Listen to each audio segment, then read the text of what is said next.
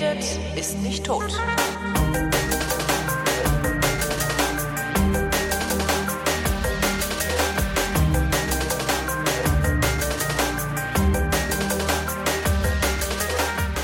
Hier ist eine völlig neuartige Ausgabe einer völlig neuartigen, traditionellen, retrofuturistischen, kryptosozialistischen Unterhaltungsmatinee mit Alexandra Tobor. Guten Morgen. Guten Morgen. Und Holger Klein, das bin ich. Guten Morgen.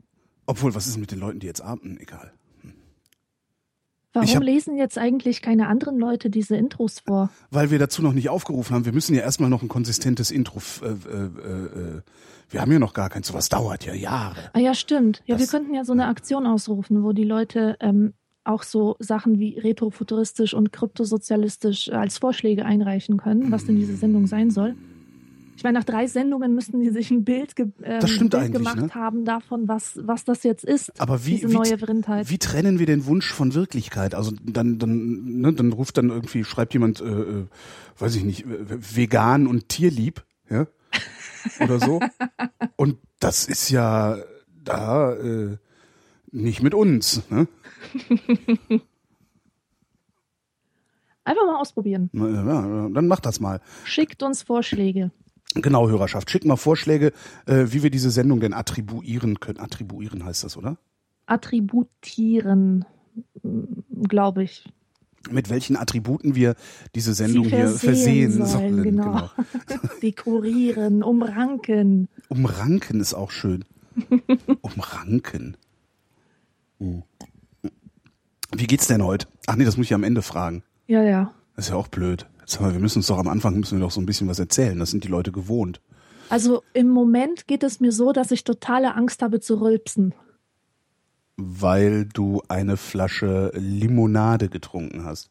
Ja, weil ich ein Wasser getrunken habe und davor Salamibrot und Milch und alles Mögliche gemischt.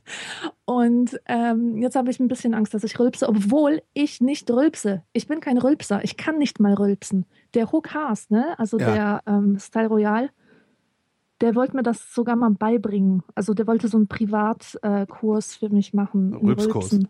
Ist Ja, aber dann, genau. hat, hat nicht geklappt, ist in die Hose gegangen.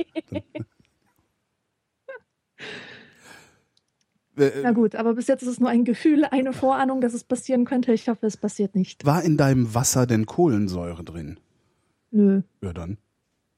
Trotzdem, es fühlt sich komisch an, da kribbelt was so über, über dem, ähm, na, wie heißt das? Weiß ich nicht. Brustding da. Brustding. Brustknochen. Ach, lass mich dein Brustding anfassen.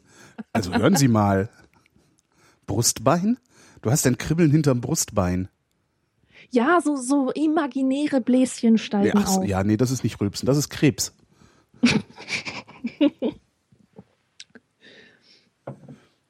also eventuell, kann auch irgendwas Schlimmeres sein. Irgendwie, also irgendein Tumor ist das in der Regel, was dann äh, hinter den Bläschen wirft, hinterm Brust. Ich höre jetzt auf damit, das bringt doch alles nichts mehr hier. Das ist doch. Äh, ähm, äh, Pietätslos ist das. Piet, sagt man eigentlich pietätslos oder pietätlos? Ich weiß es nicht.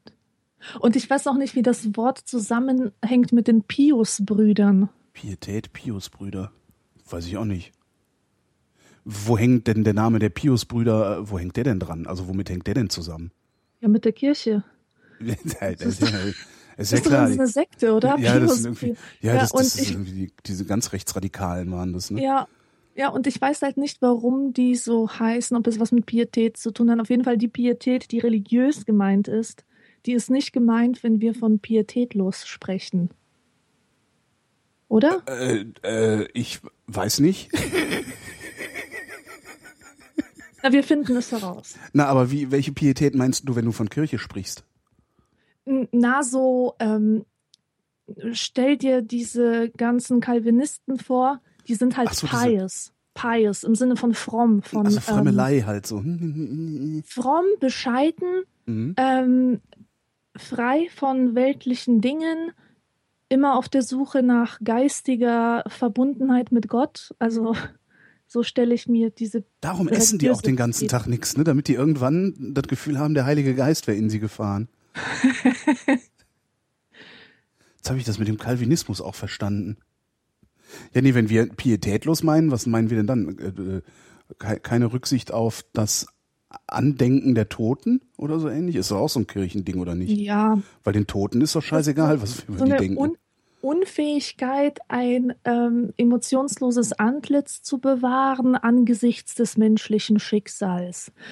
Ähm, wenn zum Beispiel äh, äh, so äh, bei Max Gold gibt es so eine Stelle, da beschreibt er, wie sich Kinder im Bus unterhalten über den 11. September oder so. Ja. Und die Jungs, die witzeln halt so ein bisschen, ne? Ja. Und dann sagt irgendein Mädchen, da sind Menschen gestorben. Verstehst du?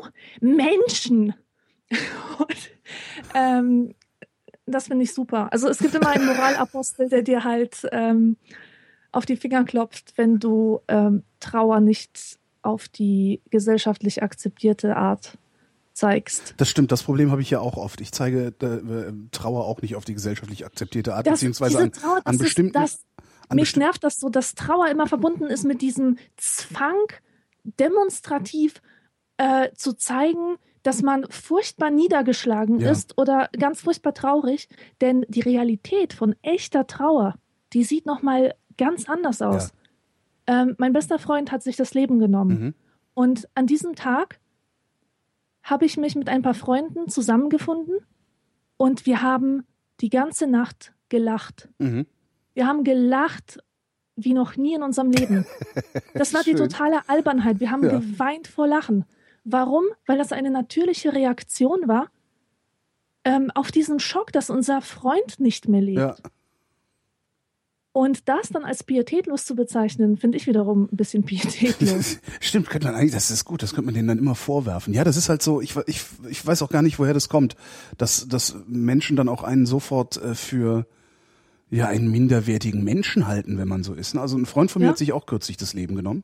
Mit Anlauf, also mit Ansage, mit Abschied nehmen und so. Also ist heute auch rumtelefoniert, ne? So, tschüss, ich bin dann weg.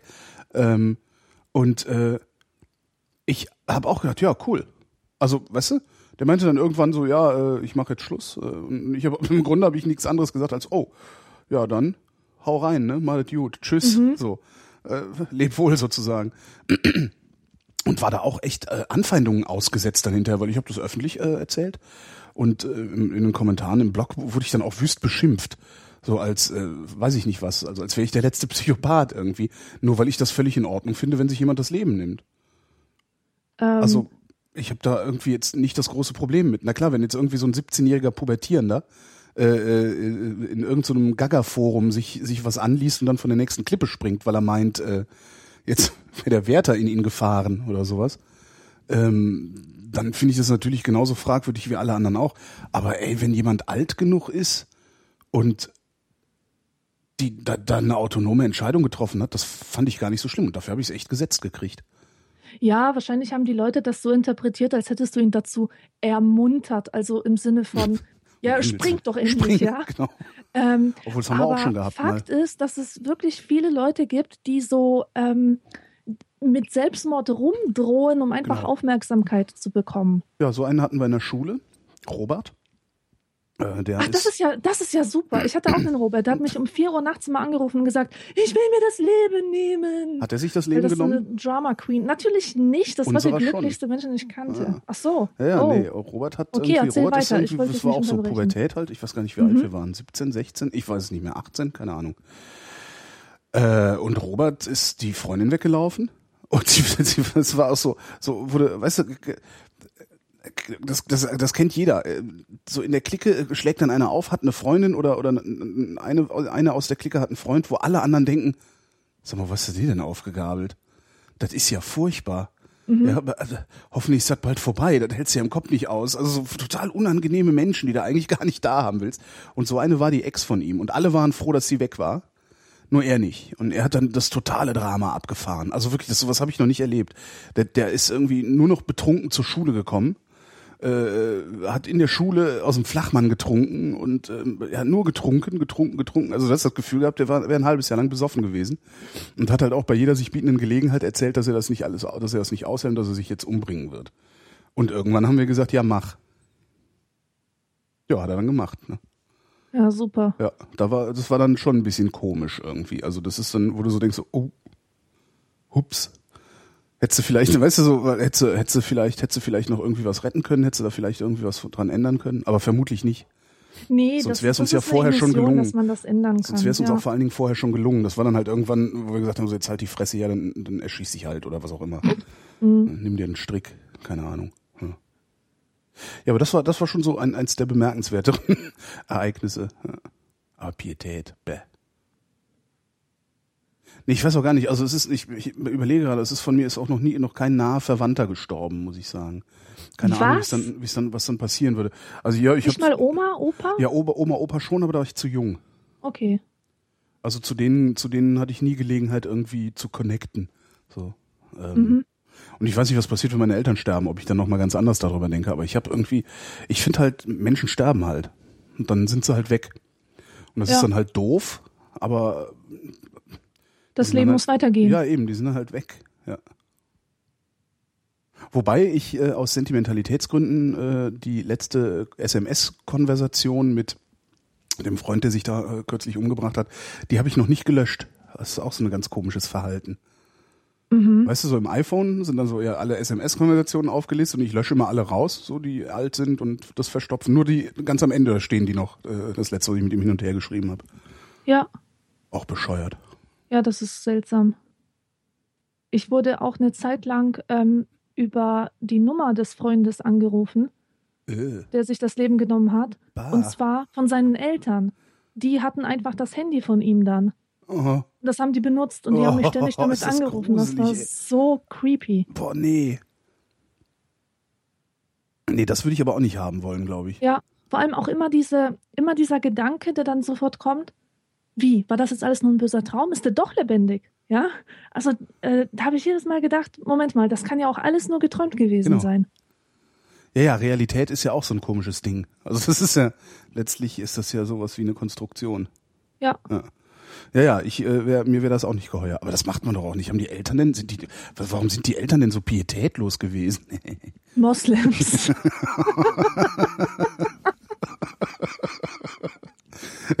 Der Moslem ist pietätlos.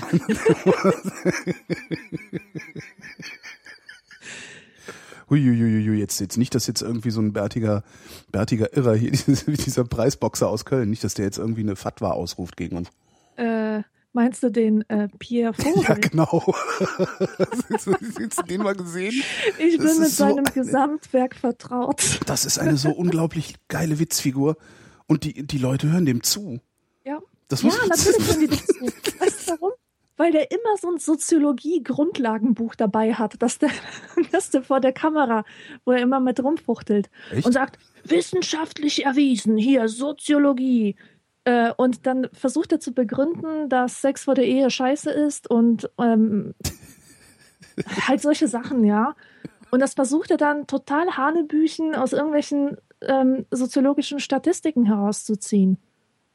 Das ist ein Vogel, ja, so heißt er ja auch. Ja. Du bist mit seinem Gesamtwerk vertraut. Das finde ich immer interessant. Hast du Ja, äh, zwischenzeitlich denn- mal überlegt, ähm, An Anhängerin, Oh mein Gott, nein. Aber Vogelianerin zu werden? nein, ähm, wie gesagt, mein bester Freund war ja Moslem, Hm. der sich das Leben genommen hat. Hm. Ist sowieso krass, dass er sich das Leben genommen hat, weil als Muslim darf man das nicht. Oh, ja, stimmt. Ähm, jedenfalls bin ich in seine familiären Kreise hineingeraten oder freiwillig hineingekommen und ähm, da kommt man ganz leicht mit Biervogel in Berührung, weil das Erste, was die denken, ist, nettes Mädchen, warum ist die eigentlich nicht Muslima? Aha. Und äh, dann zeigen wir der mal was, ja. Das erste, äh, was ich bekommen habe, war so ein, so ein ähm, arabisches Gewand zum Anziehen. Damit Mhm. wollten die mich locken. Obwohl das Dann so. wurden mir diese Biervogel-Videos gezeigt. Ach echt, der gilt, Dann- der gilt in der in der in der äh, in der muslimischen Gemeinschaft gilt Pierre Vogel als als wie nennt man das denn als valider Prediger? Als großer Konvertitor. Also den fanden alle super in den Echt? Kreisen, wo ich mich da bewegte. das darf doch wohl damals, nicht ja? wahr sein. Das ist doch ich, der, der ist doch eine Karikatur eines eines eines eines äh, religiösen Fundamentalisten. Äh, Das nee, Der war richtig beliebt. krass. Ja, und dann haben sie dir die Videos gezeigt und dir die Augen mit so die haben Klammern mir die offen Videos gehalten. gezeigt. Ich musste dann so tun, als wenn ich, als wenn ich das alles total lustig finden würde. So sympathisch, sympathischer Typ. Und Alter äh, ja, die Videos habe ich mir halt angeschaut. Dann habe ich versucht, die zu diskutieren auf äh, wissenschaftstheoretischer Ebene sozusagen. Mhm. Der Vorteil und der Nachteil gleichzeitig war, dass dieser Freund mit mir gemeinsam Soziologie studiert hat. Mhm. Und äh, er wusste also, wovon ich rede, wenn ich ihm irgendwelche logischen Fehlschlüsse ähm, aufzudröseln versuchte und so weiter. Ja. Aber der Glaube stand immer dazwischen. Der wollte das nicht wahrhaben. Der wollte immer das verbinden. Der war der Überzeugung, dass Wissenschaft sehr gut mit ähm, Religion vereinbar ist. Mhm.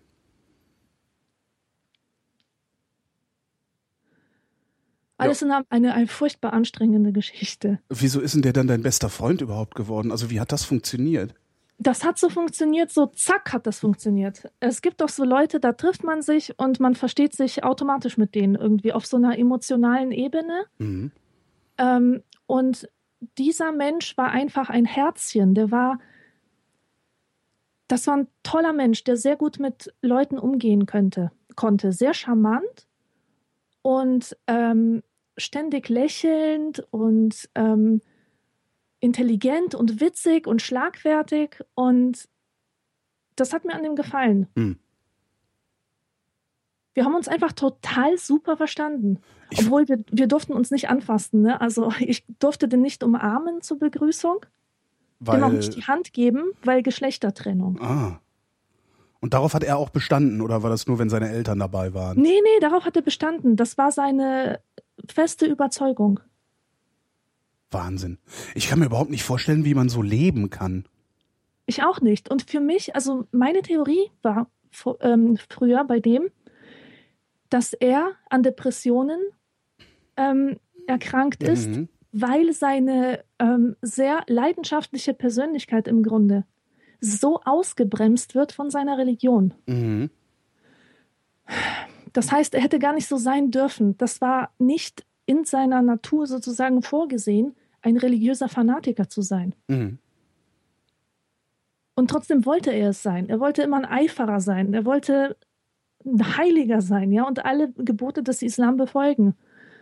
Und das hat er nicht geschafft. Und er hat sich als Versager gefühlt. Aha. Er ist an Depressionen erkrankt und ähm, wollte sich aber nicht sagen lassen, dass er vielleicht diese Religion ein Stück weit loslassen muss, um wieder frei zu werden.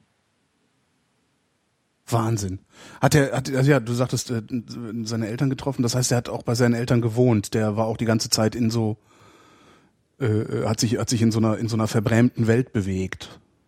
Ja, Oder, ja. Krass, hat er, einen, hat er einen Abschiedsbrief hinterlassen? Also weiß man, warum er sich das Leben genommen hat? Man weiß es nicht, aber ich weiß es. Mhm. Ähm, also man weiß es nicht direkt. Es war Ramadan und Mhm. er hat es mitgemacht. Nun weiß man ja, was Ramadan mit dem Menschen macht. Wenn man jeden Tag hungert, wird man mit fortschreitender Zeit immer aggressiver und Ja. immer, immer unbeherrschter. Und er wollte eigentlich, er hat mich davor noch angerufen, hat gesagt, ich fahre heute zu einem muslimischen Treffen nach Frankfurt. Er hat sich abends im Pyjama ins Auto gesetzt Mhm. und ist losgefahren als Geisterfahrer und ist einfach in einen anderen Wagen reingedonnert. Wow. Also ein kleiner Mini-Dschihad, könnte man sagen. Krass. Hat der, hat der andere das überlebt oder hat er den auch noch mitgenommen? Das war ein Ehepaar, die haben es beide überlebt. Okay. Gott sei Dank. Aber wie heftig, ey. Das, das finde ich dann auch, wenn, wenn sich jemand schon, also wenn sich jemand umbringen will, soll er machen, ne?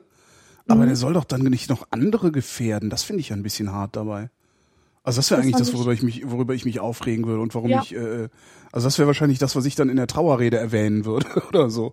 Also ja, furchtbar. das finde ich echt eine Unverschämtheit. Ja, warum nicht anders? Es gibt so viele andere Ja. Wege. Der hätte eine Tablettenüberdosis nehmen können. Mm. Und das hat mich dann ähm, eben auf den Gedanken gebracht, was ist, wenn der, wenn der sich das so ra- herbeirationalisiert hat, dass er dachte, vielleicht ist es vor Gott kein Selbstmord, wenn ich andere in den Tod reiße, die ungläubig sind.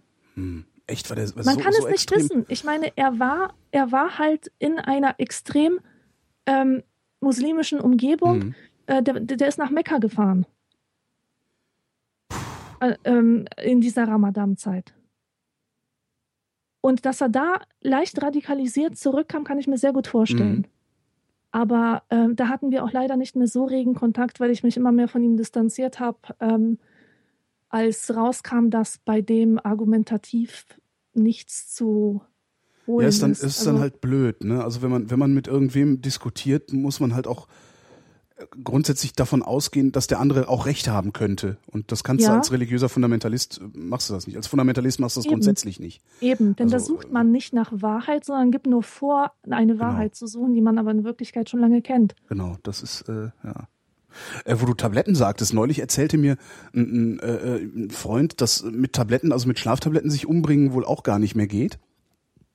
Weil äh, die Wirkstoffe mittlerweile, ich weiß aber nicht, ob da was dran ist, ich habe nie jemanden gefragt, der sich da ernsthaft mit auskennt, weil die Wirkstoffe so sind, dass du zwar einschläfst und auch gut schläfst, aber äh, dich nicht umbringen kannst. Das heißt, die Überdosis überlebst du, aber dein Gehirn überlebt das nicht, meint er. Mhm. Das würde ich ja gerne mal ausprobiert wissen. Also nicht über, also im Sinne von erklärt kriegen, ob das tatsächlich ist. Stell dir mal vor, dann haust du dir zehn Schlaftabletten rein und eine Flasche Schnaps, weil du denkst, so komm, reicht.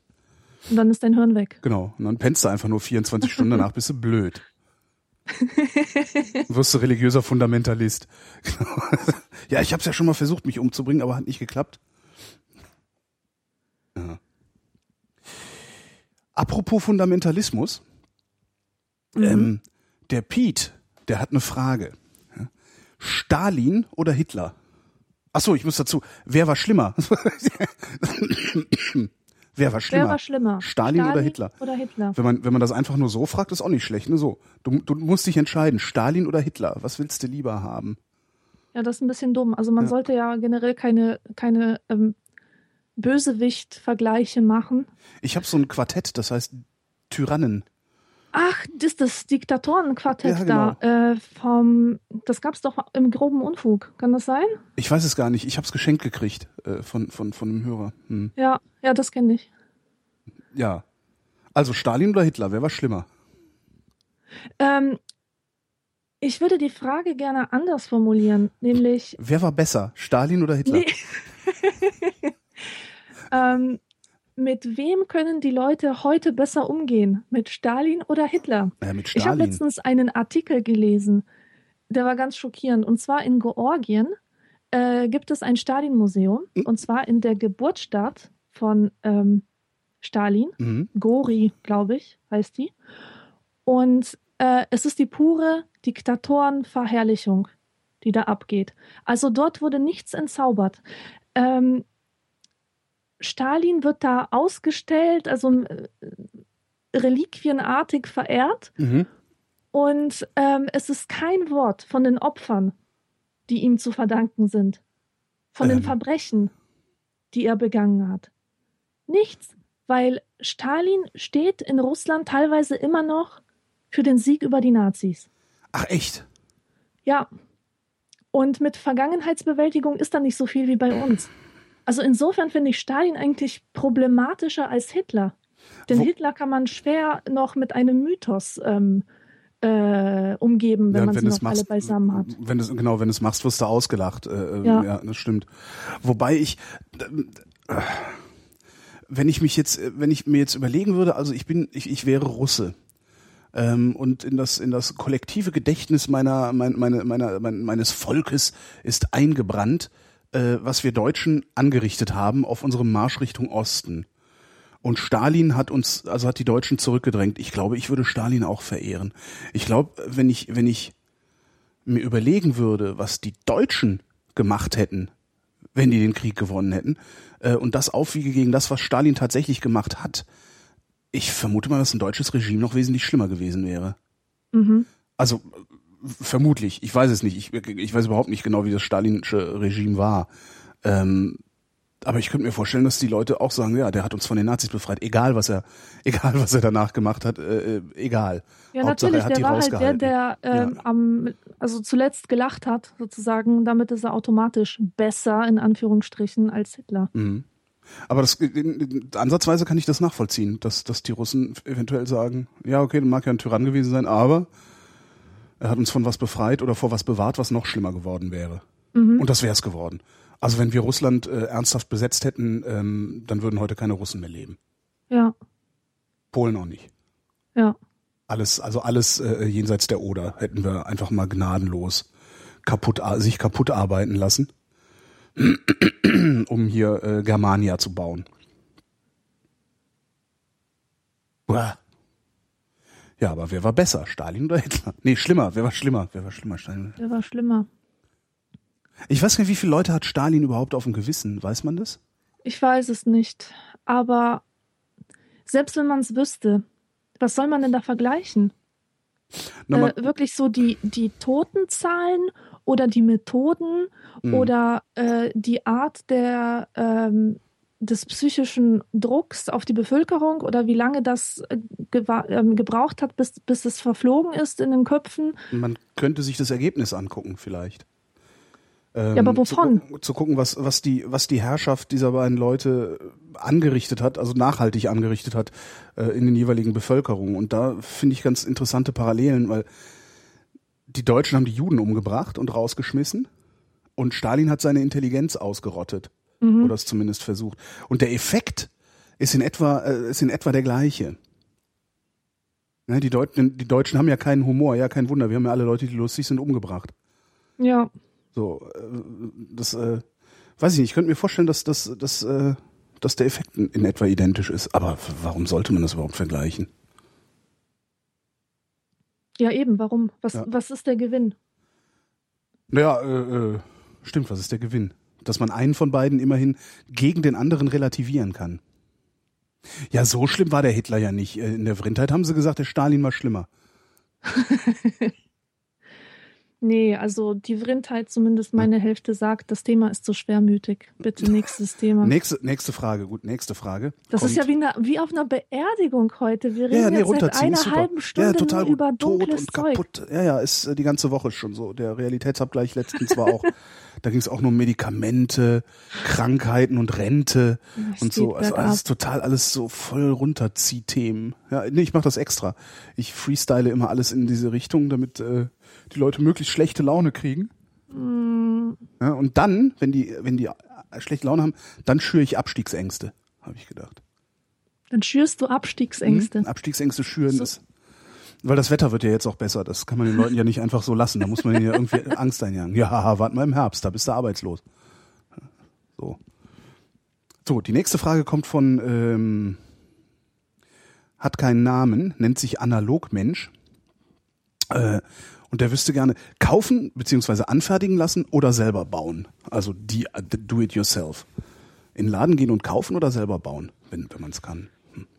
Oh, ich wundere mich ja derzeit total über diese Häkeldeckenherstellerinnen. Davanda. Also n- normale Leute so von Twitter oder Instagram oder so, die diese ähm, Granny Squares häkeln. Weißt du, diese kleinen äh, Lätzchen, Ja, kenne ich. Hat meine Oma auch immer. sind. Ja, Meine genau. Oma hat, Und- meine Oma hat gegen Lebens, also meine Oma mütterlicherseits, sie hat gegen, gegen Ende ihres Lebens hat die äh, den Verstand verloren. Ähm, also sie ist dement geworden halt ähm, und äh, hat immer immer abwechselnd. Ich war allerdings noch irgendwie, na, na ich habe das so in der Pubertät mitgekriegt und hatte vorher keine Verbindung zu denen. Darum hat die eher genervt, als dass ich sie irgendwie äh, äh, als meine Oma so richtig wahrgenommen hätte. mhm. Ähm, und die hat aber immer abwechselnd bei meiner, bei meiner Tante und bei, mein, bei uns gewohnt.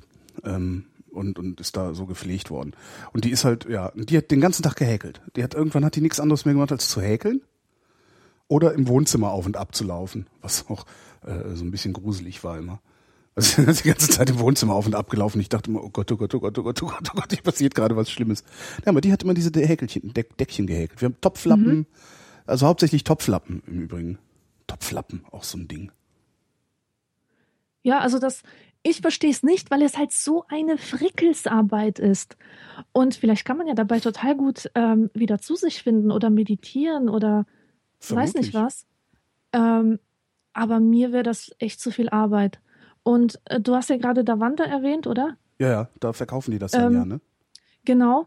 Ähm, das ist ja auch ein total interessantes Phänomen, finde ich, dass ähm, in einem Land wie unserem, wo man echt alles kaufen kann, dass Davanda so einen enormen Erfolg hat. Denn ich hörte vor ein paar Monaten, die wären nach Polen expandiert. Mhm. Und ich kann mir nicht vorstellen, dass das dort Erfolg haben könnte. dort ist Selbstgemachtes wertlos, weil nämlich die Leute über Jahrzehnte alles selber machen mussten. Ah, Das heißt, diese selbstgemachten Sachen, die haben keinen Wert sozusagen. Die sind, die sind nicht wie hier, oh, noch selbst gemacht. Das ist, das ist halt keine Seltenheit. mhm. Das ist die Regel. Und dort freuen sich die Leute, wenn sie etwas, was möglichst künstlich aussieht, sich kaufen können. und, und dann wegzusch um, um es dann wegzuschmeißen oder wie? Ja, genau. Ja, so, ja, ist natürlich übertrieben, aber so kann man sich das vorstellen. Das ist ja auch irgendwie unangenehm. Also ich stelle mir das unangenehm vor. Andererseits ist ja auch nur unangenehm, wenn du sowieso die ganze Zeit dein Leben im Überfluss verbracht hast äh, und nichts selber machen musstest. Ja. Ja. Aber ich würde total gerne, wenn ich, ähm, wenn ich könnte, wenn ich könnte, würde ich total gerne alles selber machen. Aber ich bin Ja, Häkelschweine, Häkelelefanten. Mhm, genau. Äh, äh, ja, sowas. Nee, aber, aber weiß ich nicht. Also so zum Beispiel löten würde ich total gerne können. Weißt du? Ja, das ist cool. Das, so ich ich finde das auch ganz und, und, und überhaupt so insgesamt, auch, also überhaupt basteln. Also ich wäre gerne Holzarbeiten. Holzarbeiten, genau. So. Mhm. Laubsäge arbeiten. Ja. Ja. geil. Nägel in Bretter hauen und bunte Fäden drum spannen. nee, aber so, weißt du, ich müsste, eigentlich müsste ich meine Küche renovieren, ne? Mhm. Und zwar so richtig. Also ich muss, die muss so richtig renoviert werden. Ähm, und das ist eigentlich was, was ich alleine könnte. Äh, also ich muss, muss alle Möbel raushauen, die müssen weg, also die kommen dann auch auf den Müll. Ich hätte auch gerne ein paar neue Schränke. Äh, dann muss ich muss die Tapete runter, dann muss da mal verputzt werden ähm, und gestrichen und der Fliesenspiegel muss neu. Und das ist alles was, was ich prinzipiell selber könnte, was ich auch schon gemacht habe. Ähm, zusammen mit meinem Vater allerdings mal. Das heißt, also unter Anleitung habe ich das einmal gemacht. Darum gehe ich davon aus, dass ich äh, zwar mit, mit Mühen und unter Schmerzen, aber nichtsdestotrotz einen Fliesenspiegel an die Wand bekommen würde. Das ist auch heutzutage ist das nicht mehr so schlimm mit diesem ganzen Kleber und so. Also Fliesenkleber geht ganz einfach zu verarbeiten mittlerweile. Ähm, aber ich scheue mich vor der Arbeit selbst. Ja, Also ich könnte ohne weiteres äh, äh, äh, 12, 14 Stunden äh, senden oder in einem Büro arbeiten oder sonst wie, ne? Alles, was so mit dem Gehirn ist, machen. Aber sobald ich irgendwie die Aussicht habe, weiß nicht, drei, vier, fünf Tage ähm, mal durchgehend äh, so einen Raum komplett zu sanieren, ähm, komme ich in so eine Duldungsstarre und setz mich lieber in die Ecke und guck Fernsehen oder sowas. Das ist ganz seltsam. Mhm. Und ich wäre halt total gerne so ein DIY-Typ und würde total, ich wäre eigentlich, ich hätte gerne die, den, den, den Antrieb, Dinge zu basteln und Dinge selber zu machen und Dinge zu reparieren und sowas alles. ja. Ich habe hier so ein Dampfradio stehen, weißt du, so ein Röhrenradio. Mhm. Eine, ein von Philips, eine Filetta SL. Filetta ist auch schon, klingt wie so ein Käse. So ein Schmierkäse. Scheibletten. Scheibletta. Und das brummt, ne? Wenn ich da Strom dran mache und das höre, macht es Möb, während der Sender spielt. Und ich möchte gerne, dass das aufhört zu brummen. Und ich bin mir sehr sicher, dass wenn ich wenigstens löten könnte und da Spaß dran hätte, so, äh, ich das Ding mal aufschrauben und nachgucken könnte, was damit ist. Kann ich aber nicht. So. Also werde ich es zu irgendeinem Laden bringen. Genauso wie mit meiner Küche. Da werde ich dann irgendwie, ich habe jetzt einen Handwerker empfohlen gekriegt, der solche Sachen macht. Äh, den werde ich demnächst antanzen lassen. Dann wird der mir sagen, was er dafür haben will, dass er das nach meinen Wünschen herrichtet. Äh, und der wird das, das wird bestimmt auch ein Tausender kosten. Mhm. Und das sind so Sachen, die mich sehr, sehr ärgern, weil den Tausender würde ich gerne für was anderes ausgeben. Das ärgert total. Das ist wirklich gut, wenn man ein bisschen handwerkliches Geschick hat. Be Beispiel. Geschick, Geschick ähm, habe ich. Das ist, nicht, das ist gar nicht das Problem. Geschick habe ich. Also ich kann wunderbar, also wenn ich Nägel einschlage, werden die gerade. Ne, so. Also also, es ist jetzt echt überhaupt kein Problem, äh, auch, auch Werkzeug zu benutzen und sowas. Mein Vater ist Tischler, da habe ich mir ein bisschen abgeguckt. Aber ich, mir fehlt der Antrieb. Das ist das Schlimme. Mir fehlt Ja, schon der Antrieb zu putzen. Ich, ich finde ja, ähm, die Aussicht, wirklich viel Geld zu sparen, ist es schon wert, dass man etwas selber macht. Beispiel, wenn man sich ein Bild bestellt auf feiner Lein Leinwand Mhm. und dazu einen Keilrahmen dazu nimmt, Mhm. bezahlt man 50 Euro mehr, als wenn man sich für 8 Euro den Keilrahmen selbst kauft und selbst bespannt. Und da überlegt man sich doch zweimal, ob man sich den bespannen lässt Stimmt. oder ist selber bespannt, wenn es wirklich um solche Beträge wie 50 Euro geht. Das überlegt man sich zweimal. Ich habe ähm, ich habe mein Leben lang immer sehr gut verdient. Also ich hatte mein Leben lang immer ein, ein sehr gutes Einkommen und äh, war immer in der Lage, ja eigentlich schon, ich war immer in der Lage, diese 50 Euro mehr auszugeben. Und zwar ohne, dass diese 50 Euro ein merkbares, ein, ein spürbares Loch gerissen hätten. Mhm. Und ich habe mir über, über all diese Jahre, so die, die fetten Jahre, die, die gehen so langsam vorbei. Ne? So, ich merke das. das ist, es wird halt weniger.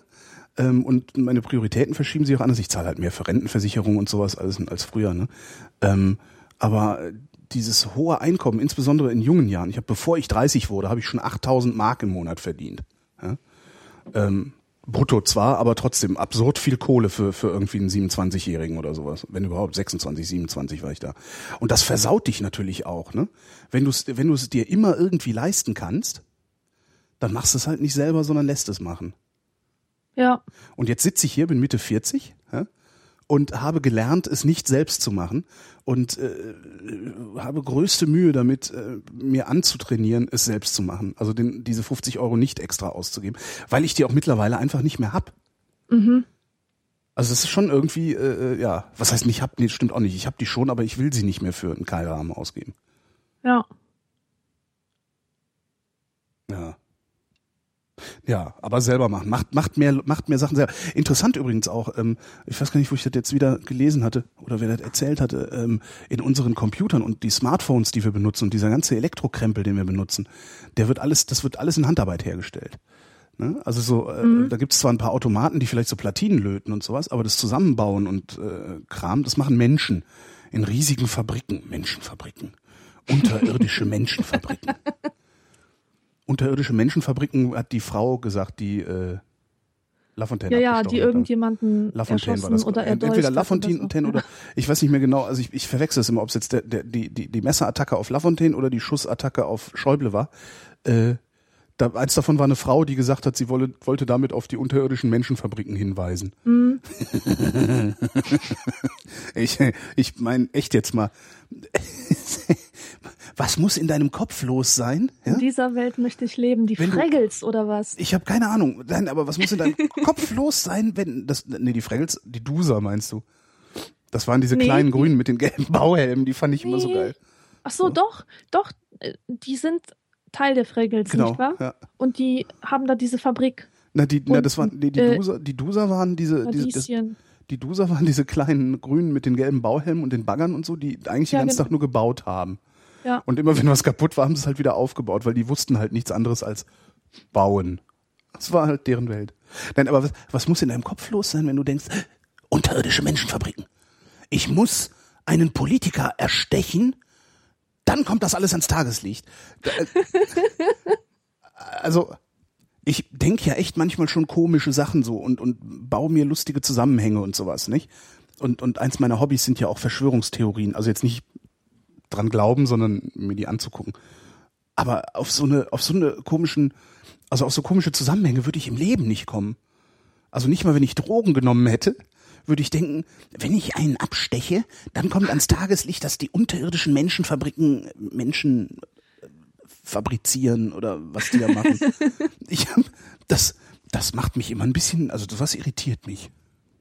Ähm, Nochmal zurück zu den Fraggles. Ja. Die Frage. Weißt, hast du dir irgendwann mal die Lyrics von dem, von dem Titellied angeschaut? Da kommt nämlich die Zeile Nee. vor, bohr dir doch ein Loch ins Knie. Stimmt, dann bohr dir doch ein Loch ins Knie. Mhm. Super geil. Das habe ich, ist das irgendwie ein Ausdruck, der in den 70ern in war oder was? Ja, oder das ist das ist- etwas Fraggles-spezifisches? Bohr dir doch ein Loch ins Knie, das ist, das, das kenne ich irgendwoher. Also das kenne ich auch außerhalb des Fraggle-Universums. Ja, fick dich ins Knie. Ich, ich weiß nicht, was das heißt, aber dann bohr dir doch ein Loch in, ja, könnte sein, ne? Fick die ins Knie. Aber ich, also den, den Ausdruck kenne ich. Ich weiß aber auch nicht genau, was er bedeuten soll. Ich habe jetzt gerade, äh, weil du 70er sagst, habe ich jetzt, ich habe aus irgendeinem Grund habe ich jetzt Ingrid Steger im Kopf. Ich weiß nicht, ob du Ingrid Steger je wahrgenommen hast. Ähm, äh, in, in Der Name sagt mir was. Paraderolle einer, eine, eine äh, Klamauk. Es gab eine Klamauk-Serie im Fernsehen, die hieß Klimbim. Mhm. Was ich schon mal super finde, Klimbim. Eine Sendung Klimbim zu nennen. Die war mit Elisabeth Volkmann und Ingrid Steger und zwei so Typen. Und die haben halt so Faxen gemacht und Sketche aufgeführt und sowas alles. Und Ingrid Steger war da irgendwie so die, die äh, sexy Ulknudel. Und die hat nämlich in, im Titellied gesungen, dann mache ich mir einen Schlitz ins Kleid und finde es wunderbar. Und die hat halt wirklich, die hat, die, die hat, die war wirklich sehr, sehr gut aussehend. Also äh, und, und auch so eine 70er Jahre, also eine echte 70er Jahre Schönheit auch. Oh Also mein so- Gott, ich sehe sie gerade hier auf Wikipedia. Weißt du, wie die aussieht? Die sieht aus wie diese Frau, die du aus mir unverständlichen Gründen auch attraktiv findest. Hm? Ähm, diese Sonja Dingsbums. Zietlow, Diese- Sonja Zietlow. Ja, Genau, ganz ich bin- genau. ah, Und so Zietlow. sieht hier die Ingrid Steger ein bisschen aus. Nee. Doch. Jetzt hör auf. Ich habe hier so ein, so ein Bild, da Ach, du meinst sie von früher oder Brille. was? Ach, das von früher, das Bild da. Ja, ja, ja. Nee, das ist nicht von früher. Das ist, das sieht ziemlich aktuell aus. Echt? Sie hat so ein Schoßhündchen äh, an, an der Brust und eine rote Brille an. Hm, stimmt, sieht aktuell aus. Hm. Ich war, na ja, aber nicht, aber nee, das doch nicht, also nicht Sonja Zietlow. Ich bin schon. Ja, so vielleicht so vom, an der, ja, ein bisschen. Vor allen Dingen in Jung. Ach je. Was sagt das denn jetzt schon wieder über mich aus? Ach Gott. Ähm, jedenfalls. jedenfalls, die war halt, das war, die war halt so eine, so eine pralle Blondine. Ne? Ich, das war in den 70ern, war ja, da gab's dann auch noch so Barbara, wie hießen die? Hm, hm. Habe ich auch vergessen, wie die hieß. Ja, und- Wuchtbrumme. Wucht, nee, Wuchtbrumme, für eine Wuchtbrumme war sie nicht, äh, war sie nicht äh, dick genug. Ach, Also, stimmt, die war halt einfach ein nur so, so, so, so ein bisschen athletisch, äh, gut rund, ne, schöne Brüste, also alles so, oh, so und es waren in den 70ern sind ja immer Frauen immer alle halb nackt im Fernsehen rumgerannt. Mhm. Irgendwie. Und Ingrid Steger halt auch. Und Ingrid Steger war sich auch nie zu, zu, zu, zu schade, äh, sich oben ohne fotografieren zu lassen. Wirst- Ich möchte nicht wissen, wie viele Nacktfotos du von Ingrid Steger im, im, im Internet findest. Ja, gleich mal ist gucken. also, ähm, und äh, äh, ja, und die war so eine frühe Wix-Vorlage, nämlich. Mhm. Ne? So in den 70ern hast du halt, ne, ah, Klimbim, cool. Dann, wenn, Ach, wenn die, die, hat in einem Schulmädchenreport auch mitgespielt. nee, echt? Sehe ich gerade. Ja, Ja, das passt. was Eltern oft verzweifeln lässt. Oh Gott, was für eine schlimme Zeit. Ein Glück war ich da noch zu jung. Ja, ich habe da noch nicht gelebt. Aber wie komme ich denn jetzt auf Ingrid? Ach ja, weil Schlitz ins Kleid, Loch ins Knie. Mhm. Irgendwie hast du das in mein Gehirn gemacht. Du, du hast Ingrid Steger in mein Gehirn gemacht. Das Mach ist- mach das, genau, mach das raus. Ähm, der Karl, ja, ich ersetze das jetzt durch eine andere Frage. Der Karl wüsste gerne, wenn ihr die Wahl hättet, nie wieder Sex oder nie wieder Internet?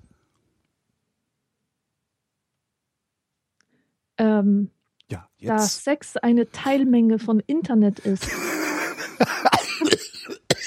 ist die Frage, also ist die Antwort, glaube ich, klar.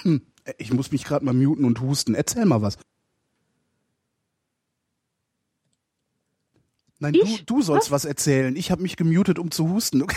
Ach so, ich soll jetzt was erzählen. Aber auch schön. Nee, jetzt musst du nicht mehr. Jetzt bin ich wieder da. Ah, ich habe nur, ich habe so schrecklich Bronchitis und ähm, sobald ich lache, muss ich anfangen zu husten. Aber stimmt, dass Sex eine Teilmenge von Internet ist? Lieber nie wieder Dann Sex, weil. das Internet. Aber geht das denn dann überhaupt, wenn man sagt nie wieder Sex und Sex, wenn Sex eine Teilmenge des Internet ist? Das ist doch schon eine dumme Frage an sich, oder? Das ist so wie, äh, so Leute, die sich solche Fragen ausdenken, die denken sich auch so Psychotests aus. Welche Handtasche von Prada bist du? Das gibt's nicht wirklich. Ja doch. Welche Handtasche von Prada bist du? Ja, welcher Wischmopp bist du? Welcher, welches Buch von, äh, äh, welcher Harry Potter Band bist du? Da Ohne Scheiß. Ich stoße da immer wieder drauf. Ich nicht. Also ich, ich wirklich nicht. Ja, du machst halt solche Quizzes nicht im, im Internet, Nee, wenn du dich äh, ist das so ein- ist Ich ist das, ist das Ich so habe ein heute, ich hab heute geguckt, welcher Hund ich wäre, wenn ich eine Hunderasse wäre. Und? Golden Retriever.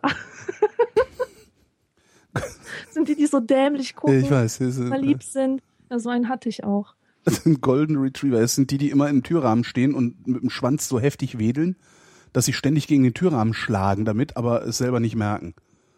Ja. Das Aber die, ist, das ist die stinken nicht, die machen stimmt. sich nicht dreckig, die springen keine Leute an, Mhm. wie diese unangenehmen Raucherhunde immer. Das sind schon, das sind schon liebe Hunde. Ich weiß aber nicht, ob ich einer sein will. Golden Retriever. Ja, Du bist halt nicht blond genug dafür, ne? ja.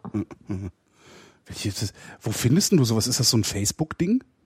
Nee, das, das gibt's eigentlich schon seit Jahren. Ähm, also diese Dinge heißen Quizzes und da fällt einfach alles rein, was irgendwie so Bravo Psychotest mäßig aufgebaut ist.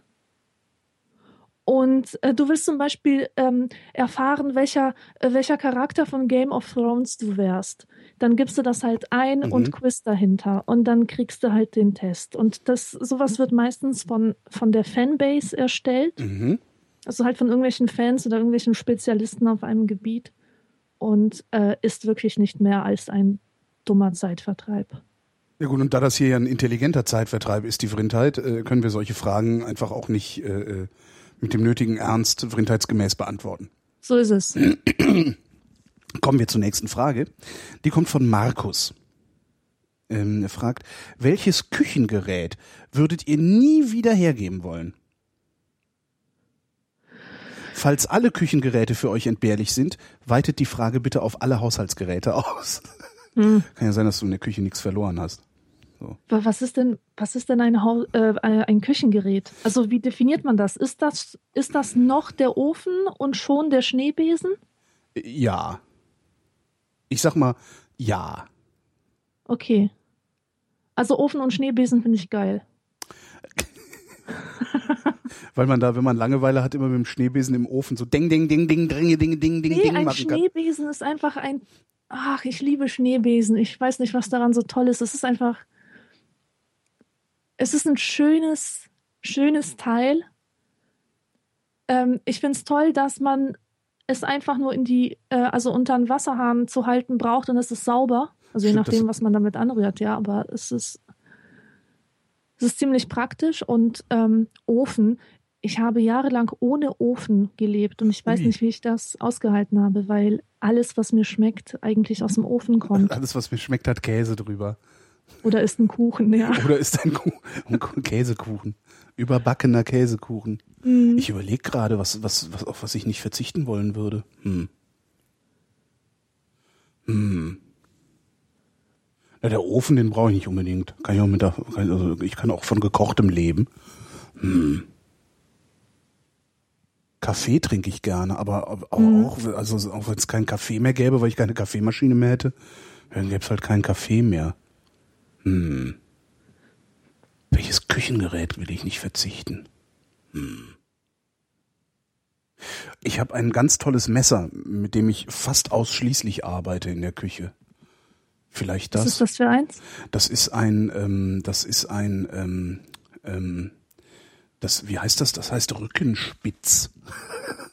Rückenspitz. Ein sehr schönes deutsches Wort. Rückenspitz. Mittelschmerz.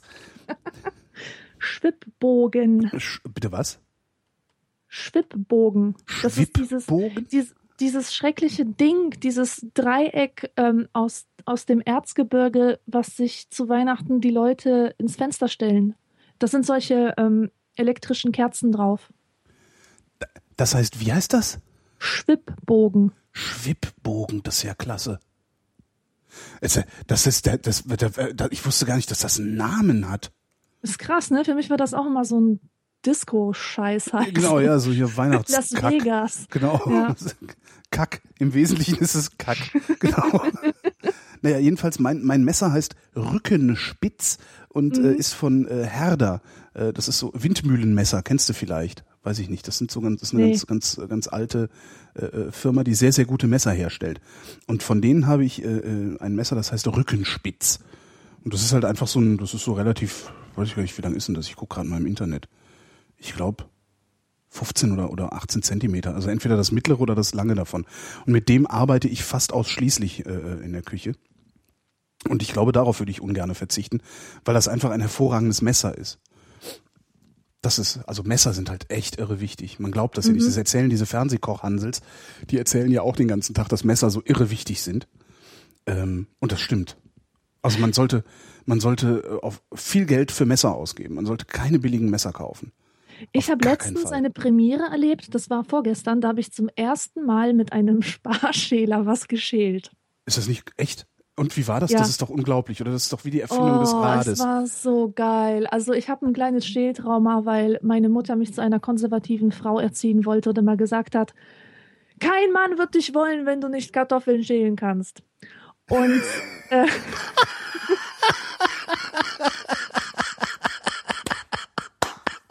Entschuldigung. Erzähl. einfach weiter.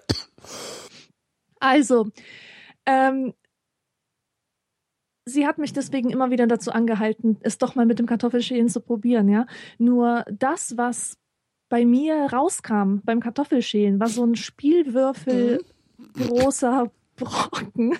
Ja, so hat mein Vater Weil ich mich auch aber auch immer so angestellt habe, ja. Ich hatte immer Angst, mit den Fingern zu schneiden und habe dann lieber äh, einfach mal die halbe Kartoffel abgeschnitten. Einfach so viermal, viermal geschnitten, bis da ein kleines Würfelchen rauskam. Mein Vater ja, der ist zu mir gegangen irgendwann mal und hat gesagt, so, komm mal, her, ich zeig dir mal was. So schält man Kartoffeln, zack, zack, zack, zack, zack. Und dann war das nämlich genau so ein Würfel. Ja, und meinte, so schält man Aha. Kartoffeln, das machst du einmal, danach musst du nie wieder Kartoffeln schälen. Arg. Ja, schön. Ja. Und Ja, und jetzt habe ich halt den Sparschäler mal ausprobiert. Und das ist ja das reinste Vergnügen und ein Ja. sicheres Vergnügen noch dazu. Ich bin Ja, begeistert. Wie heißt der denn? Hat er einen Namen? Weil manche, ich glaube, meiner heißt Rekord. Rekord-Sparschäler. Ich weiß nicht, was wir für einen haben, aber ähm, er war gut. Ich Ich werde es wieder tun. Ich habe ja, wenn du Nicht nur übrigens, mit Kartoffeln, auch mit Gurken. Ja, das ist also Sparschäler ist wirklich, das ist, das ist äh, äh, absolut faszinierend. Es gibt auch welche, die kann man sich so wie so ein, ähm, die stülpt man sich so über den Finger, ja? Und also Mhm. die stülpt man sich so irgendwie so komisch über den Finger und dann kann, dann, dann gleitest du mit der Hand so an der Gurke entlang und es macht und da ist ein Stück runtergeschält, ist total abgefahren. Aber mir fällt gerade ein, wenn du, wenn du äh, den Schneebesen so toll findest, es gibt ähm, eine Art Schneebesen, ähm, der sieht ein bisschen aus wie ein Löffel. Ja, also n- nimm einen Löffel, äh, bieg den unten ein bisschen stärker um, also dass der nicht so gerade ist, sondern diese, diese, diese eigentliche Löffelfläche so ein bisschen einge, äh, eingebogen ist. Ähm, und am Rand des Löffels unten ist so eine, äh, ist ein- einfach so ein Spiraldraht rundrum.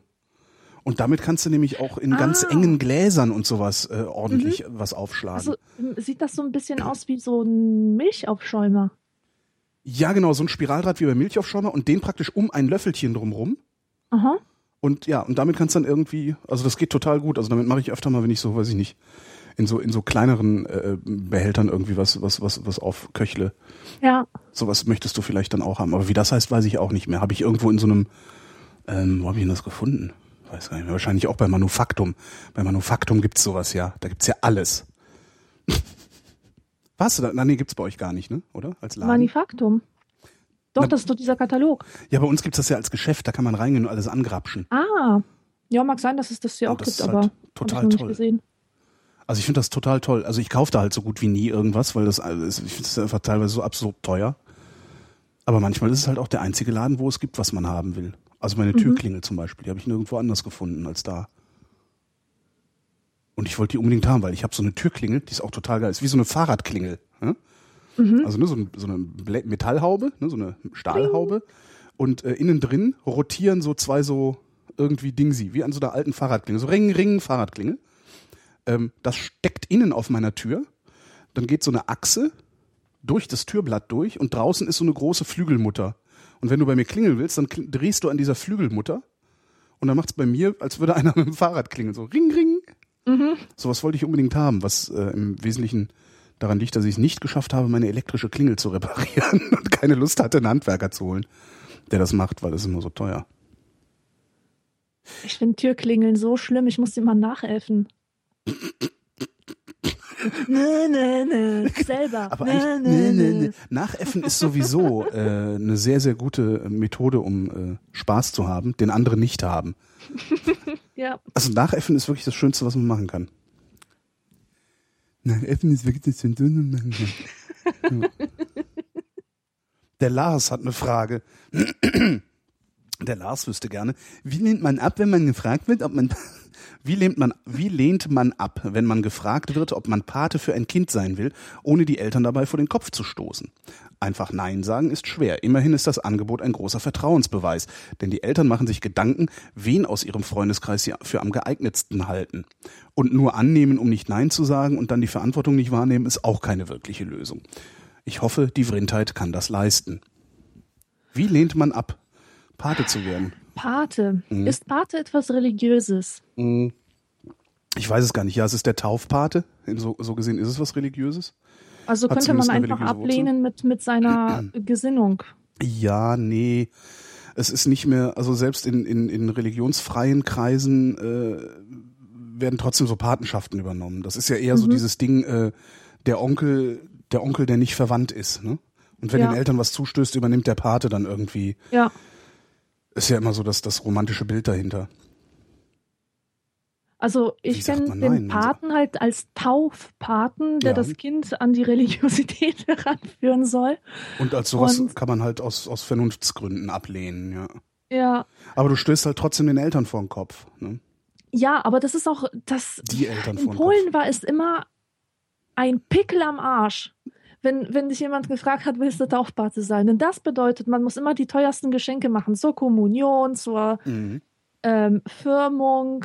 Also es wird immer ganz viel erwartet von einem Taufpaten. Auch, dass sie ein bisschen mehr Geld reinstecken in die Geburtstagskarten und so weiter. Das ist also nicht nur, ähm, nicht nur ein Titel, den man da verliehen bekommt, sondern das ist auch eine Verantwortung. Und ich finde es eigentlich völlig legitim, das nicht zu wollen, aus welchen Gründen auch immer. Mhm. Entweder weil man schon Pate ist für zwei oder drei Kinder oder ähm, weil man es sich einfach nicht leisten kann. Ja. ja, oder weil man es halt einfach nicht will, weil man, also ich habe, ähm, das war sehr schön, äh, ich bin letztens auch gefragt worden, ob ich, ob ich nicht Pate sein will, beziehungsweise Freundin von mir ist schwanger ähm, und äh, äh, ihr Mann sagte dann, oh, und Holgi kann doch dann Pate werden. Und sie guckte dann mit äh, ein bisschen komisch. Also das ist, Ja. sehr, das ist meine beste Freundin. Das heißt, ne, das heißt, sie guckte dann ein bisschen komisch, äh, während ich äh, aus mir selbst heraus auch einfach, ich habe einfach gesagt, nein, auf gar keinen Fall, ja? weil Aha. ich kann auch nicht mal auf mich aufpassen. So. Ja. Das heißt, ich äh, kann nicht hingehen und, und sagen, ja klar, kein Problem. Wenn ihr mit dem Auto irgendwo gegenfahrt, äh, passe ich auf euer Kind auf. Das, das läuft halt so nicht. Ähm, und ich glaube, man kann das prima ablehnen, wenn man es aus also über sich begründet. Also nicht einfach nur sagt, ich habe keinen Bock da drauf, ich habe keinen Bock, Geld auszugeben, sondern wenn man oder, oder vielleicht einfach eine ehrliche Antwort gibt. Meistens ist man mit einer ehrlichen Antwort eh immer am besten dran. Eben, man sollte auch gar nicht so tun, als wenn das jetzt irgendwie etwas Seltsames wäre, so wie auf Eierschalen zu balancieren oder so. Hm. Ähm, so Leute, die klauen, ne? Die Mhm. können das am besten machen, wenn sie so tun, als würden sie sich das einfach nehmen und damit rausmarschieren. Ja. Und genauso sollte man das auch in zwischenmenschlichen Beziehungen machen. Gar nicht erst so rumtun, als wenn das ein großer Deal wäre, sondern einfach sagen, was Sache ist und fertig. Ja. Was natürlich ein bisschen scheiße ist, ist, wenn du nicht der Erste bist, den sie fragen. Ne? Ja.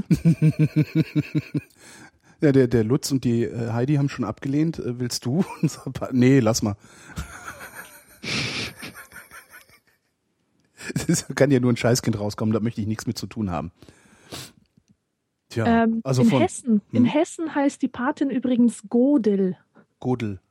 Meine Godel, Gundula zum Beispiel. Das ist ja man da. entsetzlich. ja. Also nee, die Hessen. Überhaupt Hessen, ne? so. Also sag einfach, du willst das nicht und sag, warum du es nicht willst. Und wenn die sich dadurch vom Kopf gestoßen fühlen, da, dann sind es halt auch nicht deine Freunde. Also, das ist ja jetzt nichts, wo, wo, wo Wohl und Wehe, Wohl und Wehe äh, der, der, der, der Beziehung zu irgendwem von abhängen sollte, von so einer Patenschaft. Nee, nee, nee. Rasch drüber weg. Der Gunnar hat eine Frage, die äh, ist religiöser Natur, sagt er. Oh. Ähm, das Christentum redet doch ständig von Auferstehung, Paradies und ewigem Leben. Wie sähe, angenommen es gäbe sowas, wie sähe das Paradies aus? Was macht man den ganzen Tag im Paradies? Was macht man, wenn man ewig lebt? Geht man irgendeiner Tätigkeit nach? Kein Christ kann mir darauf eine Antwort geben. Vielleicht wisst ihr es. Fragt Ja, der Gunnar eine- aus Meppen. Finde ich eine schöne Frage. Ähm, als das ich klein war, so drei oder vier, Mhm. War es meine schlimmste Angst, so wie die Angst, glaube ich, von jedem Kind, seine Eltern zu verlieren. Mhm. Und da hat man sich schon gefragt, sobald man mit dem Konzept Tod in Berührung kam, was eigentlich passieren würde, wenn der Papa stirbt oder die Mama stirbt. Und äh, mir hat man erklärt, alle Menschen kommen ins Paradies. Das heißt, im Paradies nach dem Tode wird man alle Leute wiedersehen, die man geliebt hat, also seine ganze Familie. Und was ist mit denen, die man nicht geliebt hat? Ja, eben, das, das ist ja schon eine Sache, aber ähm, ans Paradies zu glauben, wenn ein Kind ans Paradies glaubt, finde ich das vollkommen legitim und, und auch irgendwie nötig vom psychologischen her, weil, ähm, weil man einfach dieses Sicherheitsbedürfnis noch hat als Kind. Und später dann, als ich älter wurde, habe ich mir folgenden äh, Gedanken gemacht. Also man erfährt ja irgendwann, dass man nicht alleine auf der Welt ist, ne? sondern dass, dass es noch andere Menschen gibt, die wiederum ihre eigenen Vorstellungen davon haben, was gut ist. Ja. Und wie kann ich denn nach meinem Tod meine Oma im Himmel wieder treffen? Was ist denn, wenn meine Oma gar nicht Oma sein will im Himmel, Mhm. sondern wenn die sich eher als Mädchen sieht, die ihre eigenen Eltern dort treffen will? Tja. Das heißt, man kommt da irgendwie nicht so zusammen. Die einzige Lösung wäre, dass das alles nur eine Projektion ist in unseren Köpfen. Das heißt, jeder wird für sich erlöst und kriegt dann einen Film vorgespielt, der genau dem entspricht, was er sich wünscht. Das Hm. ist ja scheiße. Oder aber wir sind ohne Gestalt und ohne Alter und dann geht aber alles verloren, was den Menschen für uns im echten körperlichen Leben besonders gemacht hat. Genau. Oder? also der ja. ist dann als, als das, als das wir ihn kennen, ist er ja nicht mehr da. Ja, das Individuum ist dann weg, ne? Mhm. Genau. Insofern. ähm, Wobei ich glaube aber, dass das religiöse religiöse Leute gehen davon aus, dass das Individuum äh, sowieso schon längst da ist. Und also das, ne, die, die ewige unsterbliche Seele, jada, jada, das ist, glaube ich, also ich könnte mir vorstellen, das müssen wir jetzt mal einen fragen, der an sowas glaubt, ähm, dass die davon ausgehen, dass das, äh, dass deine Persönlichkeit sowieso deine Seele ist und nicht äh, irgendetwas ist, das du äh, ja über die Jahrzehnte deines deines äh, irdischen Daseins äh, aufbaust. also du meinst, wir wären immer schon ewig Gewaber, das in, zu einer bestimmten Zeit in eine körperliche Form tritt und dann zurücktritt in, in, die, in die Form des Gewabers. So denke ich, äh, so sehen die das, oder? Also ich glaube, die meisten Gläubigen, ähm, nee, weißt du, eigentlich wissen wir doch, wie das Paradies aussieht. Wir haben doch alle schon Broschüren von den Zeugen Jehovas gesehen. Das Stimmt. Paradies ist mit Airbrush-Farben. Die Leute ziehen einander in Pullovern so aus, aus den Gräbern, Pflanzenknollen. So sieht das Paradies aus. Stimmt, so sieht das Paradies aus. Außerdem gibt's Buffet. Nee, das war die Hölle. Kennst du diesen? Das ist, ein, das ist so ein Witz, den hat, den hat, äh, äh, wo habe ich den denn her? Den hat Jürgen von der Lippe mal im Fernsehen erzählt. Den fand ich aber ganz schön. Typ stirbt, ne? ähm, kommt irgendwie, äh, äh, kommt, kommt an den Himmel. Petrus sagt so, nee, Freund, ne, hier nix. Warst ein bisschen ungezogen, geh mal schön in die Hölle runter. Der geht runter in die Hölle, irgendwie so Club Mediterranee-mäßig alles irgendwie. Sandstrand, Palmen, alles irgendwie total, alle total gut drauf. Kommt so ein kleiner Teufel und sagt, ah, guten Tag, äh, ja, hier, die Rezeption ist hier vorne, ähm, Ihr Zimmer ist schon gemacht, äh, Gepäck ist auf dem Zimmer. Ähm, äh, jeden, also, ne, drei Mahlzeiten am Tag zwischendurch können Sie sich hier in der Bar, ist all inclusive alles, auch die, äh, der harte Alkohol. Äh, Glücksspiel ist da hinten ähm, äh, und da hinten äh, Prostitution haben wir hier auch. Ne? Also alles voll super, äh, viel Spaß, schönen Tag noch. Und dann denkst du, ja, stimmt doch irgendwas nicht, läuft rum, guckt sich das um, guckt und guckt und ist dann so eine Mauer. Und in der Mauer ist so ein Loch, dann guckt er da durch und dann ist so Fegefeuer, leidende Menschen, so Teufel, die die pieken und so dann ruft er den, ruft den, den, den Kellner ran und sagt, hör mal, hier, äh, was ist denn das da hinten? Sagt er, ach, das, das sind die Katholiken, die wollen das so. Den finde ich total lustig. ja. Nee, aber ich weiß auch nicht, wie das Paradies aussieht. Wahrscheinlich laufen da den ganzen Tag Fernsehserien, die man gerne sieht. Ja, Und es gibt Essen, das man gerne isst. ja. Es gibt doch, äh, Und man hat Ähm. keine Einschlafstörungen mehr. ja, man sagt doch, in der Hölle passiert, also passiert einem immer das, was man, oder muss man das machen, was man am meisten verabscheut, ne? Echt? Basteln. Ja, also bei, bei mir wäre das wirklich so Ballontiere für Kinder machen. So mit diesem, mit diesem charakteristischen Quietschen, mit diesem, äh, äh, ach, wo man so Gänsehaut von bekommt. Alles für die kleinen Teufel, denen so, so, so kleine Pudel machen. Das wäre schlimm.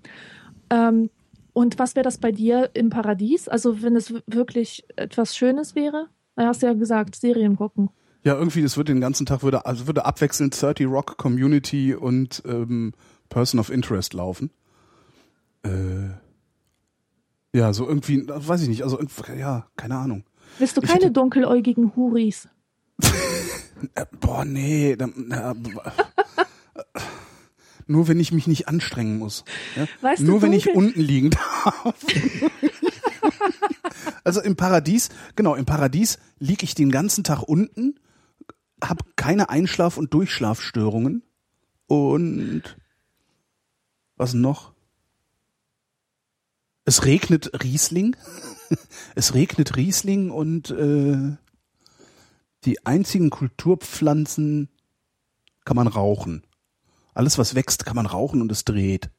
Oh. Oh. Also im Grunde nichts anderes als jetzt. Ja, siehst du, das ist es nämlich. Ist bei mir auch immer so. Jedes Mal, wenn ich mir das Paradies vorstelle, ist es im Grunde das, was ich jetzt schon habe. Ja, bis auf das, äh, bis auf das mit dem Schlafen. Also ich habe halt echt extreme Ein- und Durchschlafprobleme. Und Mhm. äh, wenn man aufwacht, also wenn ich aufwache, tut halt immer irgendwas weh. Oh ja, das ist scheiße. Weißt du? Und das hört ja auch, Mhm. das wird ja auch nicht besser, ne? Sagt ja noch. Ja. Meine Ärztin sagt ja, ja, glauben Sie mal nicht, dass das jetzt aufhört nochmal irgendwann. das ist auch irgendwie nett. Ich sag, Das ist morgens- scheiße. Und die hat hab keine ich- Gymnastik oder sowas So, verschrieben oder morgens habe ich verordnet? immer irgendwie hier so, so und dann manchmal tut mir die Schulter weh und so, ja, pff, ist halt so.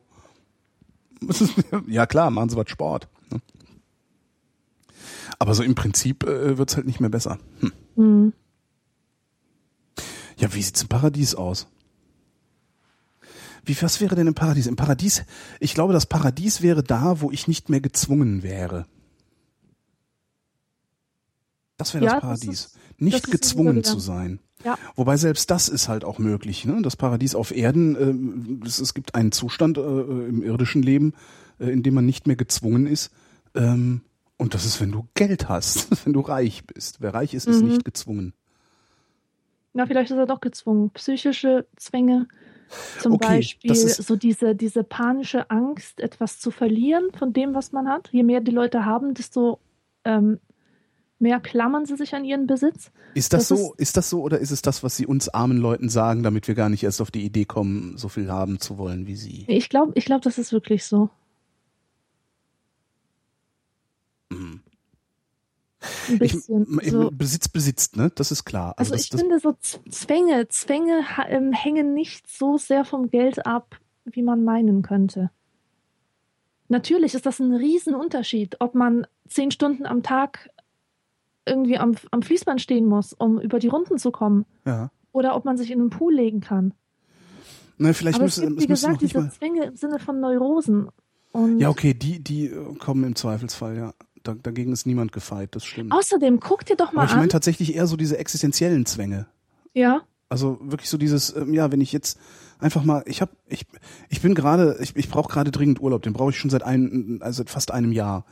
Und ich würde den jetzt gerne einfach machen. Ich würde jetzt gerne einfach den Hammer fallen lassen. Heute Abend habe ich noch einen Blue Moon, also noch eine Sendung im Radio. Ähm, danach einfach den Hammer fallen lassen und sagen, so, und jetzt mache ich erstmal sechs Wochen lang nix. Kann ich aber nicht. Weil ich, weil eben so existenzielle Zwänge dahinter hängen. Ich, klar kann ich das machen. Ich kann sofort aufhören, irgendwas zu tun. Ich kann äh, aufhören, äh, Hausarbeit zu schreiben für meine Uni. Ich kann aufhören, arbeiten zu gehen. Ich kann aufhören, senden zu gehen. Kann ich alles machen. Aber dann habe ich damit auch aufgehört. Und dann habe ich in der siebten Woche, wenn ich damit wieder anfangen wollen würde, äh, wäre das alles weg. So. Und das sind so die Zwänge, die ich meine. Wobei dafür muss man, um diese Zwänge nicht zu haben, muss man nicht reich sein. Um diese Zwänge nicht zu haben, reicht es, wenn irgendwie, weiß ich nicht, bis zum St. Nimmerleinstag äh, das Äquivalent oder die, also Kaufkraft bereinigt dann in, in Zukunft äh, oder, oder inflationsbereinigt in Zukunft, wenn, wenn irgendwie jeden Monat 2000 Euro einfach so auf deinem Konto netto ankommen, Mhm. dann wäre das halt genauso. Dann wären diese Zwänge weg. ne? ja. Stimmt, Reichtum muss nicht. Entschuldige, du wolltest was sagen zu Äh, ja, nee, ich wollte dich nur darauf aufmerksam machen, dass, ähm, äh, kennst du diese Serie Downton Abbey? Natürlich. Ja. Ähm, das sind ja Menschen mit sehr viel Geld. Ja, zumindest glaubt er immer sehr viel Geld zu haben und verzockt es dann immer. Aber Ja. ja. Mhm. Aber wie die schon auf den Stühlen sitzen. weißt du, so der Arsch, gerade mal so am Rand, in diesen unglaublich unbequemen, von Korsetten gestützten Kleidern, Stimmt. mit, mit irgendeinem komischen Gemüse auf dem Kopf. Und es muss immer darauf geachtet werden, wie der Ton ist, was man darf, was man nicht darf, Ja. Tischmanieren und so weiter. Je mehr, ähm, je weniger man hat oder je, ähm, je niedriger man steht gesellschaftlich, desto größere Freiheiten hat man in einem gewissen Sinne. Zumindest in der sozialen Interaktion hat man Mhm. die, aber in der existenziellen Frage wieder nicht. Ne? Weil Ja, Die natürlich. niedrigen Stände, die niedrigen Stände können sich halt noch weniger erlauben, einen Ja. Tag lang nichts zu tun. Aber es hat halt alles seinen Preis. Beides. Ja. Was hättest du lieber? Lieber niedriger Stand und und und und äh, äh, am Tisch mit mit Ellbogen aufgestütztem Ellbogen essen oder lieber in einem höheren Stand und nicht mehr müssen, also nicht mehr arbeiten müssen? Ich will fressen können wie ein Schwein und mich hinflacken und ohne Hose durch die Wohnung rennen. Das ist mein Leben. Das finde ich gut. Naja, aber irgendwer muss dir das ja finanzieren. Der Verlag. Ja, nee, mache ich selber. Ja. Der Verlag. Aber heute sind wir ja so weit, dass wir das ähm, vereinbaren können. Also einerseits äh, uns total daneben benehmen Mhm. und andererseits halt von zu Hause arbeiten. Ja. Ja, da wo es einfach keine Rolle spielt, ob man jetzt eine Hose anhat oder nicht. Ja, das ist echt angenehm. Also damit hätte ich auch nie gerechnet. Als ich vor 20 Jahren, als ich vor 20 Jahren angefangen habe, arbeiten zu gehen. Also ich bin ja seit 20 Jahren berufstätig. Und ich hätte nie gedacht, dass es mir jemals gelingen würde, äh, also es, es wäre sogar äh, theoretisch, nee, nicht nur theoretisch, es wäre sogar praktisch möglich, ähm, dass ich alle Erwerbsarbeit, die ich, die ich so habe, also meine Radiosendung, den, den, die, die Arbeit beim Videotext, die Podcasts ja sowieso, ich könnte das alles von zu Hause aus machen. Ich, Mhm. Also ich könnte sogar eine Live-Radiosendung in jedem beliebigen öffentlich-rechtlichen Rundfunk äh, von zu Hause aus bespielen und bedienen. Die Technik dazu hätte ich hier. Alles, was fehlt, ist der politische Wille in diesen Rundfunkanstalten. Die wollen Mhm. das nicht. Aber eigentlich könnte ich sagen, ich mache das alles von hier aus. Ja, Wie geil wäre das? das wäre echt cool. Ja, aber die wollen das nicht. Braucht man gar nicht drüber nachzudenken weiter. Aber das wäre auch da, dann, dann wäre das Paradies schon sehr, sehr nah, wenn man. Ja. Sowieso unsere Zustände sind eh paradiesisch, ne? An was Mhm. mangelt, an was mangelt es uns denn wirklich? ja, an gar nichts. An, an du, jemandem, ist der, also so solche, an jemandem, der meine Küche mal in Ordnung bringt. Ja, Also so, weißt du, das ist halt das, das, äh, das ist halt das Albernste, woran es einem überhaupt nur mangeln kann. Ne? ja. Und je besser es den Leuten geht, desto pessimistischer denken sie. Ja. Das habe ich aber Ich glaube, in der, in der aktuellen Zeit ist so ein Artikel genau über dieses Phänomen, ähm, dass halt eine kleine Küchenschabe in einer großen Schüssel voller Kirschen sofort Mhm. auffällt. Und dass Leute, wenn man sie befragt, äh, die Situation der Gesellschaft viel näher, negativer einschätzen als ähm, ihre persönliche Situation. Das heißt, man fragt die Leute, wie steht's denn um die Familie in der Gesellschaft? Und 80 Prozent sagen, oh, furchtbar, furchtbar. Wenn man sie aber fragt, wie sieht's denn in ihrer Familie aus, dann sind sie plötzlich total zufrieden. mhm. Also im Grunde sind alle glücklich, ja. glauben aber trotzdem, dass es mit der Welt bergab geht. Glauben aber trotzdem, dass die anderen unglücklich sind. Oder also das ist ja interessant. Ja, genau, dass alles irgendwie den Bach runtergeht, weil Muss ich ähm, mal gucken. Ist das on, ist der online der Artikel oder muss ist die gekauft und das weiß ich nicht, ob der, ich weiß nicht, ob der schon online ist. Okay. Aber das ist echt mal, äh, ja. Es geht mir ja ähnlich. Also mir geht's gut und trotzdem denke ich, der Gesellschaft geht's schlecht. Mhm. Also, ja. Und ich finde, der geht's auch schlecht. Also Armutsbericht neulich, ne? Ja, Irgendwie, wie war das? Jeder, jeder siebte? Nee. Doch, jeder siebte? Nee, jeder zehnte. Jeder zehnte muss für unter sieben Euro die Stunde arbeiten gehen. ja, Und das Das finde ich, da finde ich, geht, geht's einer Gesellschaft doch schlecht, wenn's, wenn's so ist.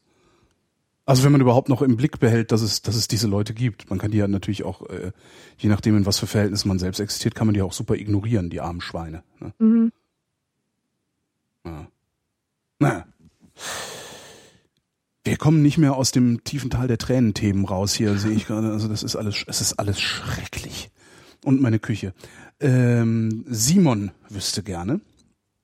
Oh, die ist ja an mich, die, die Frage, ob ich meine Mano-Mama-Hose schon bekommen hätte und wie sie so ist. Ja, habe ich bekommen, ist super.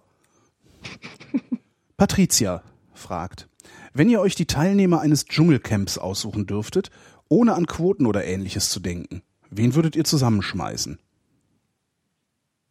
Wen würden wir gerne Dschungelcamp sechs Wochen zusammen? gesehen. Na, du kannst, das, das, das Setup ist ja relativ simpel. Äh, ekelhaft schwüle Schweineumgebung, Plumpsklo ähm, und sechs Wochen lang von jeglicher Zivilisation abgeschirmt Und, und Würmer fressen. und ab und zu mal eklige Aufgaben lösen. Wem würdest du das gönnen? Und zwar äh, zusammen mit, mit oh wei, wen würde man da reintun? ja, den Rössler?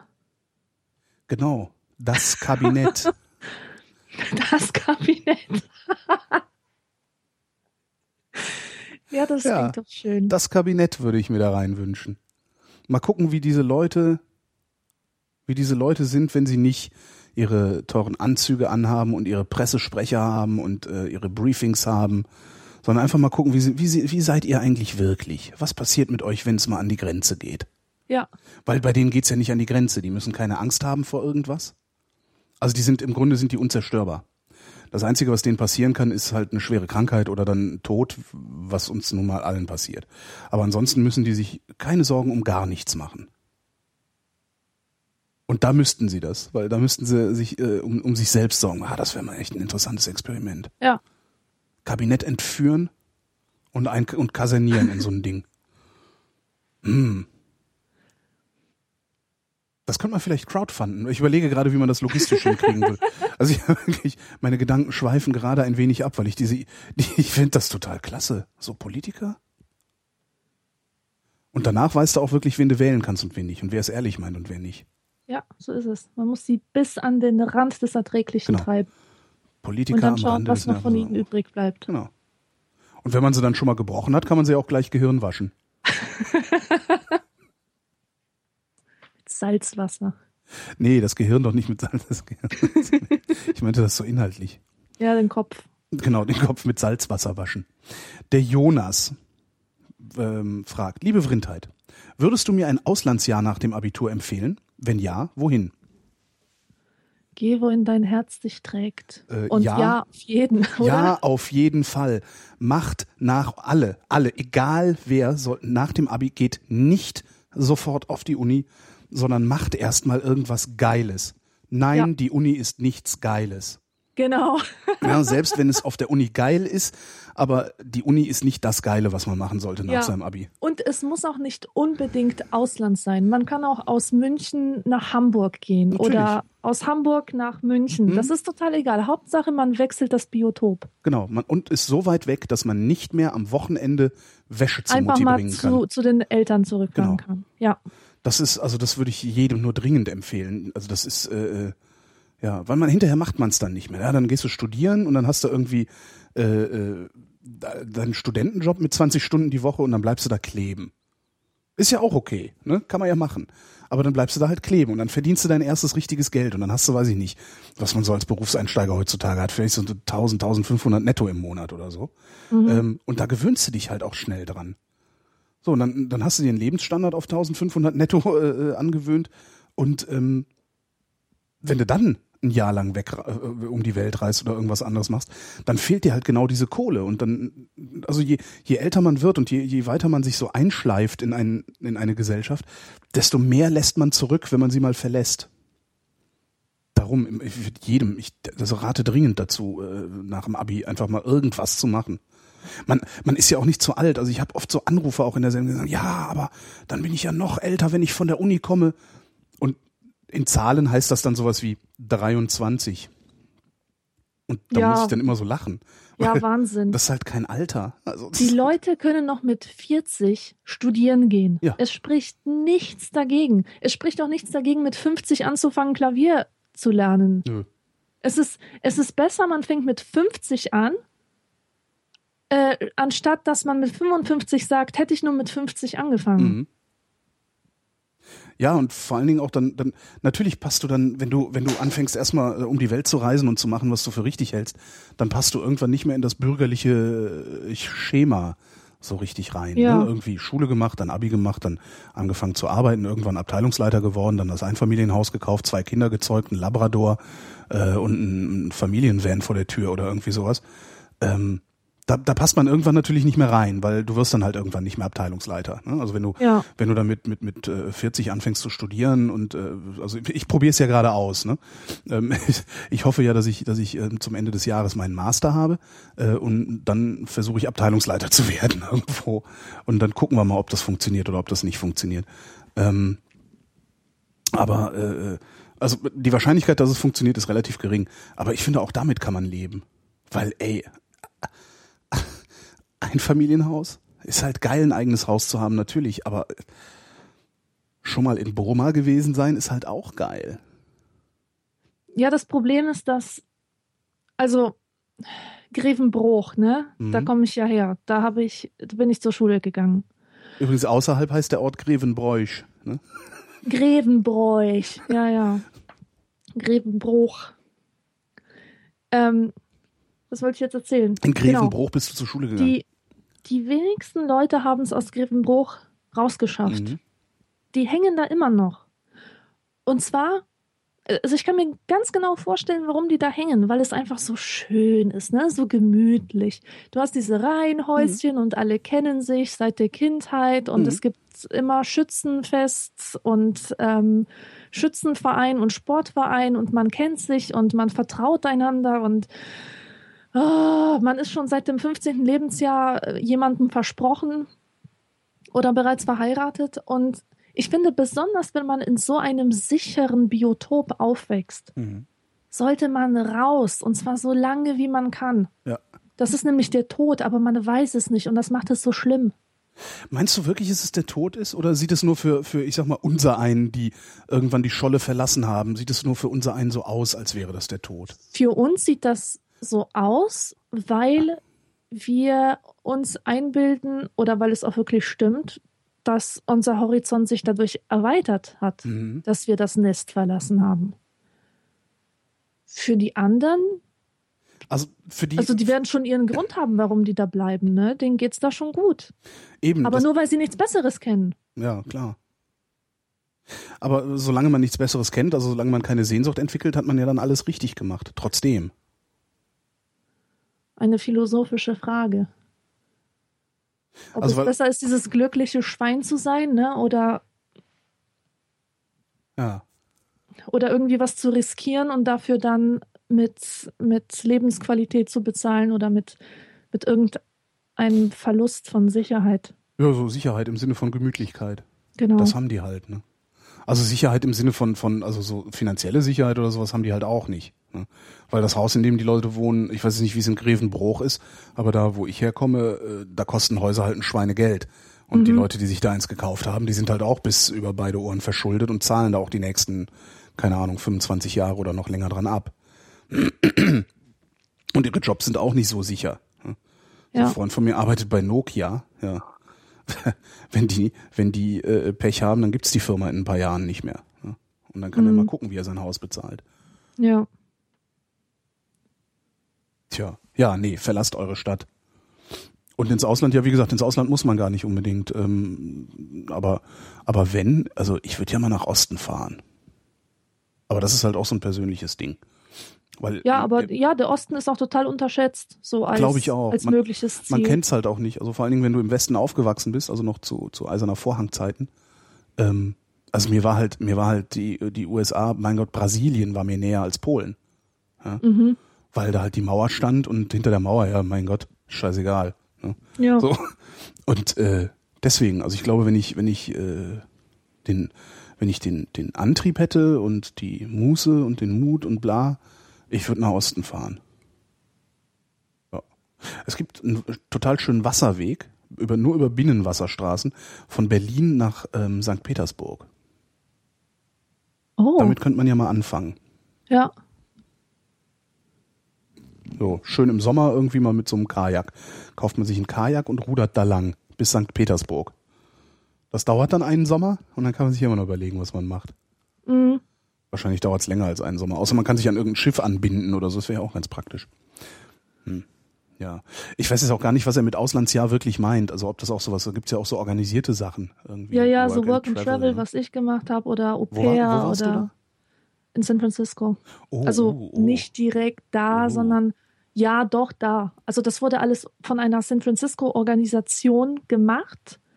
Ich habe aber als Camp Counselor gearbeitet, ähm, 200 Meilen nördlich Mhm. ähm, in den Redwood Forests. Was ist denn ein Camp Counselor?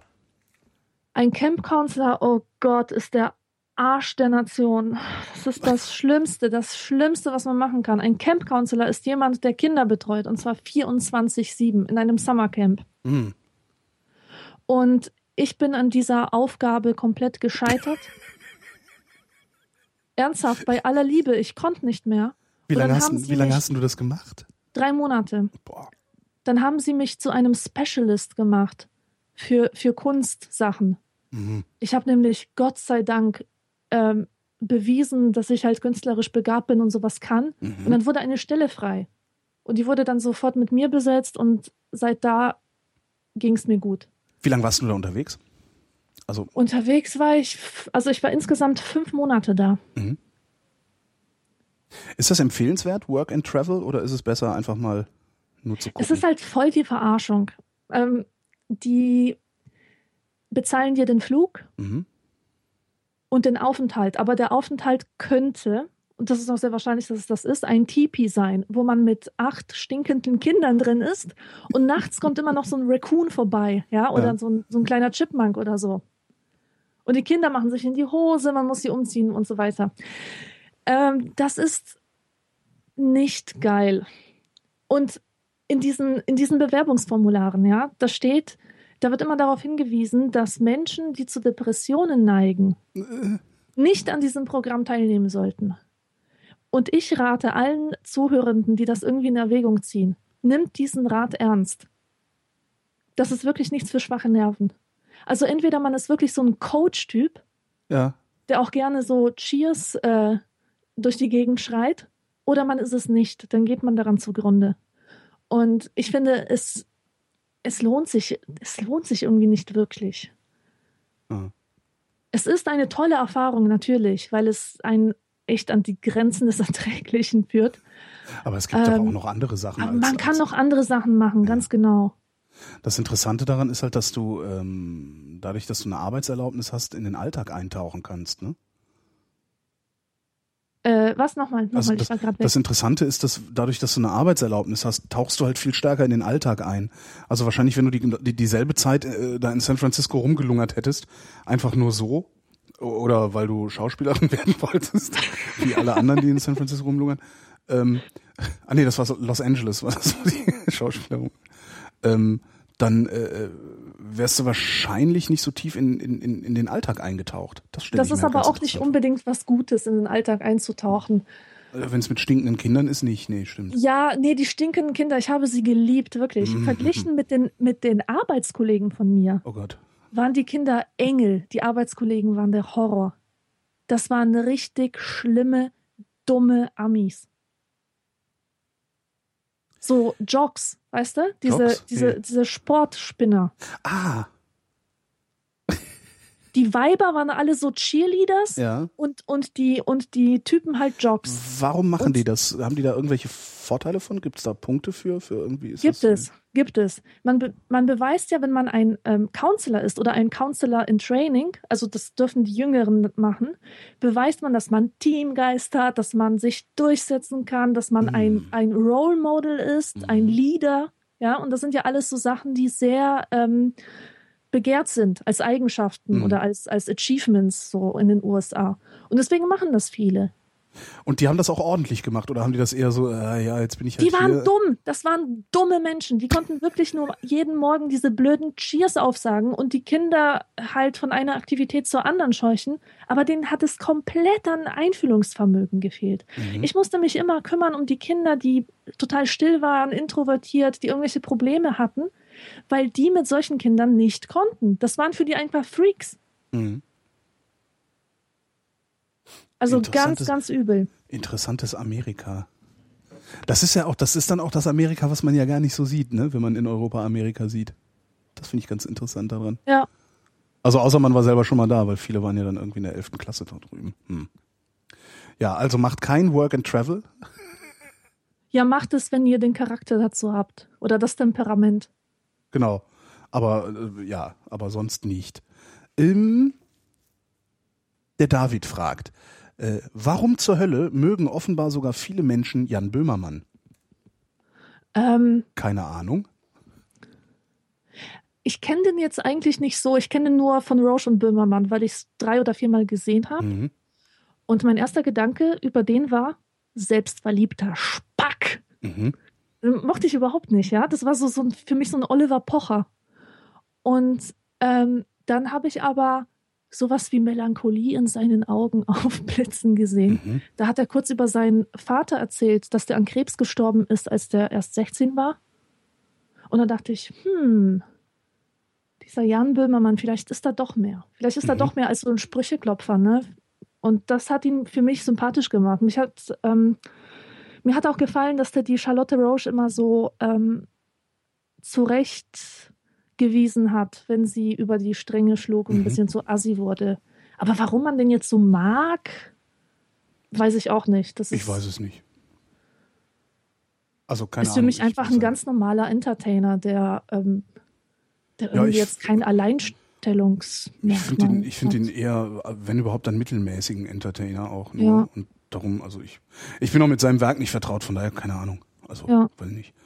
Ähm, der Erik, der wüsste gerne. Was ist euer Lieblingsbuch und wer ist euer Lieblingsautor? Pff, ist total schwer sowas. Ist schwer, ja. Von allen Büchern, die ich gelesen habe, welches? Welche Also- würde ich nochmal lesen? Nee, von wem würde ich gerne. Nee, von wem will ich eigentlich, dass er, dass er mehr Bücher schreibt? Ne? Schreib mehr, los! Und zwar genauso wie alle anderen, die ich von dir gelesen habe. Das wäre, was wäre denn das? Ich mag ja Dostoevsky sehr gerne. Habe ich nicht gelesen. Und ähm, die Brüder Karamasow ist auch mein Lieblingsbuch von ihm.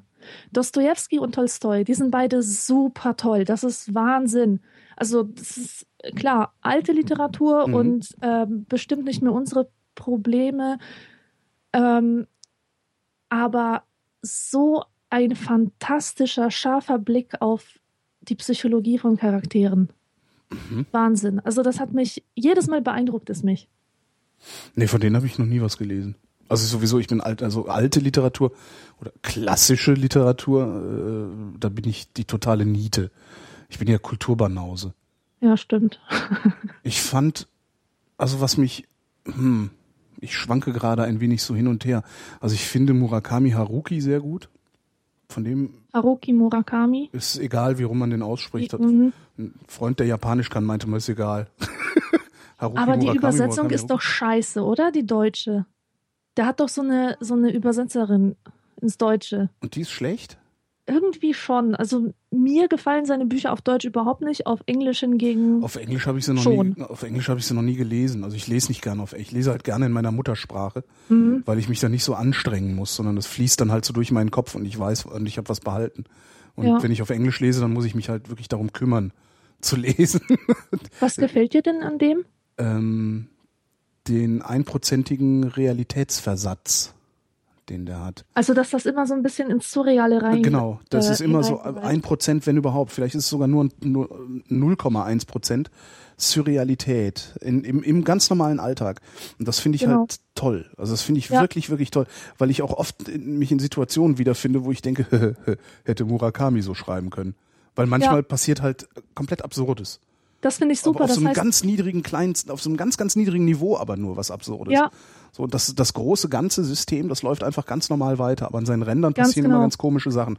Und an diesen Rändern ist Murakami unter, äh, äh, Dingens unter, ja, Ja. unterwegs. Das, das finde ich ganz cool daran. das heißt ja magischer Realismus, ne? Aber Ah. magischer Realismus wird meistens auf die lateinamerikanische ähm, Literatur angewendet. der Mhm. Begriff.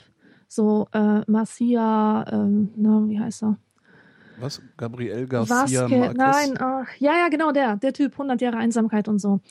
Äh, auch die polnische Literatur steht da total drauf. Mhm. Also das ist einfach dieses Konzept, dass ein ganz normaler Alltag erzählt wird und plötzlich ohne Erklärung taucht etwas Unmögliches, Mhm. Unwahrscheinliches, eben Absurdes auf. Und das ist eben der Reiz, dass es nicht weiter erklärt wird. Man kann es nicht erklären mit, naja, wir sind jetzt plötzlich in dieser Fantasiewelt, Genau. sondern da spricht einfach der Kater zu dir. Ja, genau. Das ist ja, das, ich auch das, super sowas. das, das mag ich. Und was ich aber auch sehr gemocht habe, ist äh, Neil Stevenson. Neil Stevenson Mhm. habe ich auch ungeheuer gerne gelesen. Sag mal einen Titel, kenne ich nämlich jetzt nicht. Äh, der hat was geschrieben, das nannte sich The Baroque Cycle, die barocke Trilogie. Das sind ähm, drei Bücher, die spielen im Zeitalter der Aufklärung, so Abenteuerbücher. Was hat Mhm. er noch geschrieben? Der hat Cryptonomicon, heißt eins von ihm. Das ähm, sagt mir was. Das ist ein ganz cooler Roman auch, äh, wo es um ja auch so Verschlüsselungstechnik, die sie benutzen, um einen Goldschatz, den sie gefunden haben, zu sicherem Online-Geld zu machen. Und das sind ganz, also das sind immer so ein bisschen so Jungs Abenteuerbücher, habe ich das Gefühl. Mhm. Was hat er noch geschrieben? Äh, Diamond Age und Snow Crash. Das sind zwei Romane, die spielen in der Zukunft und sind auch, also ich finde wirklich sehr spektakulär, was er so schreibt. Also ich, ich glaube, ich würde eher Stevenson mitnehmen, oder? Nee, nee, ich weiß es nicht. Ich, Stevenson oder Murakami, einen von beiden.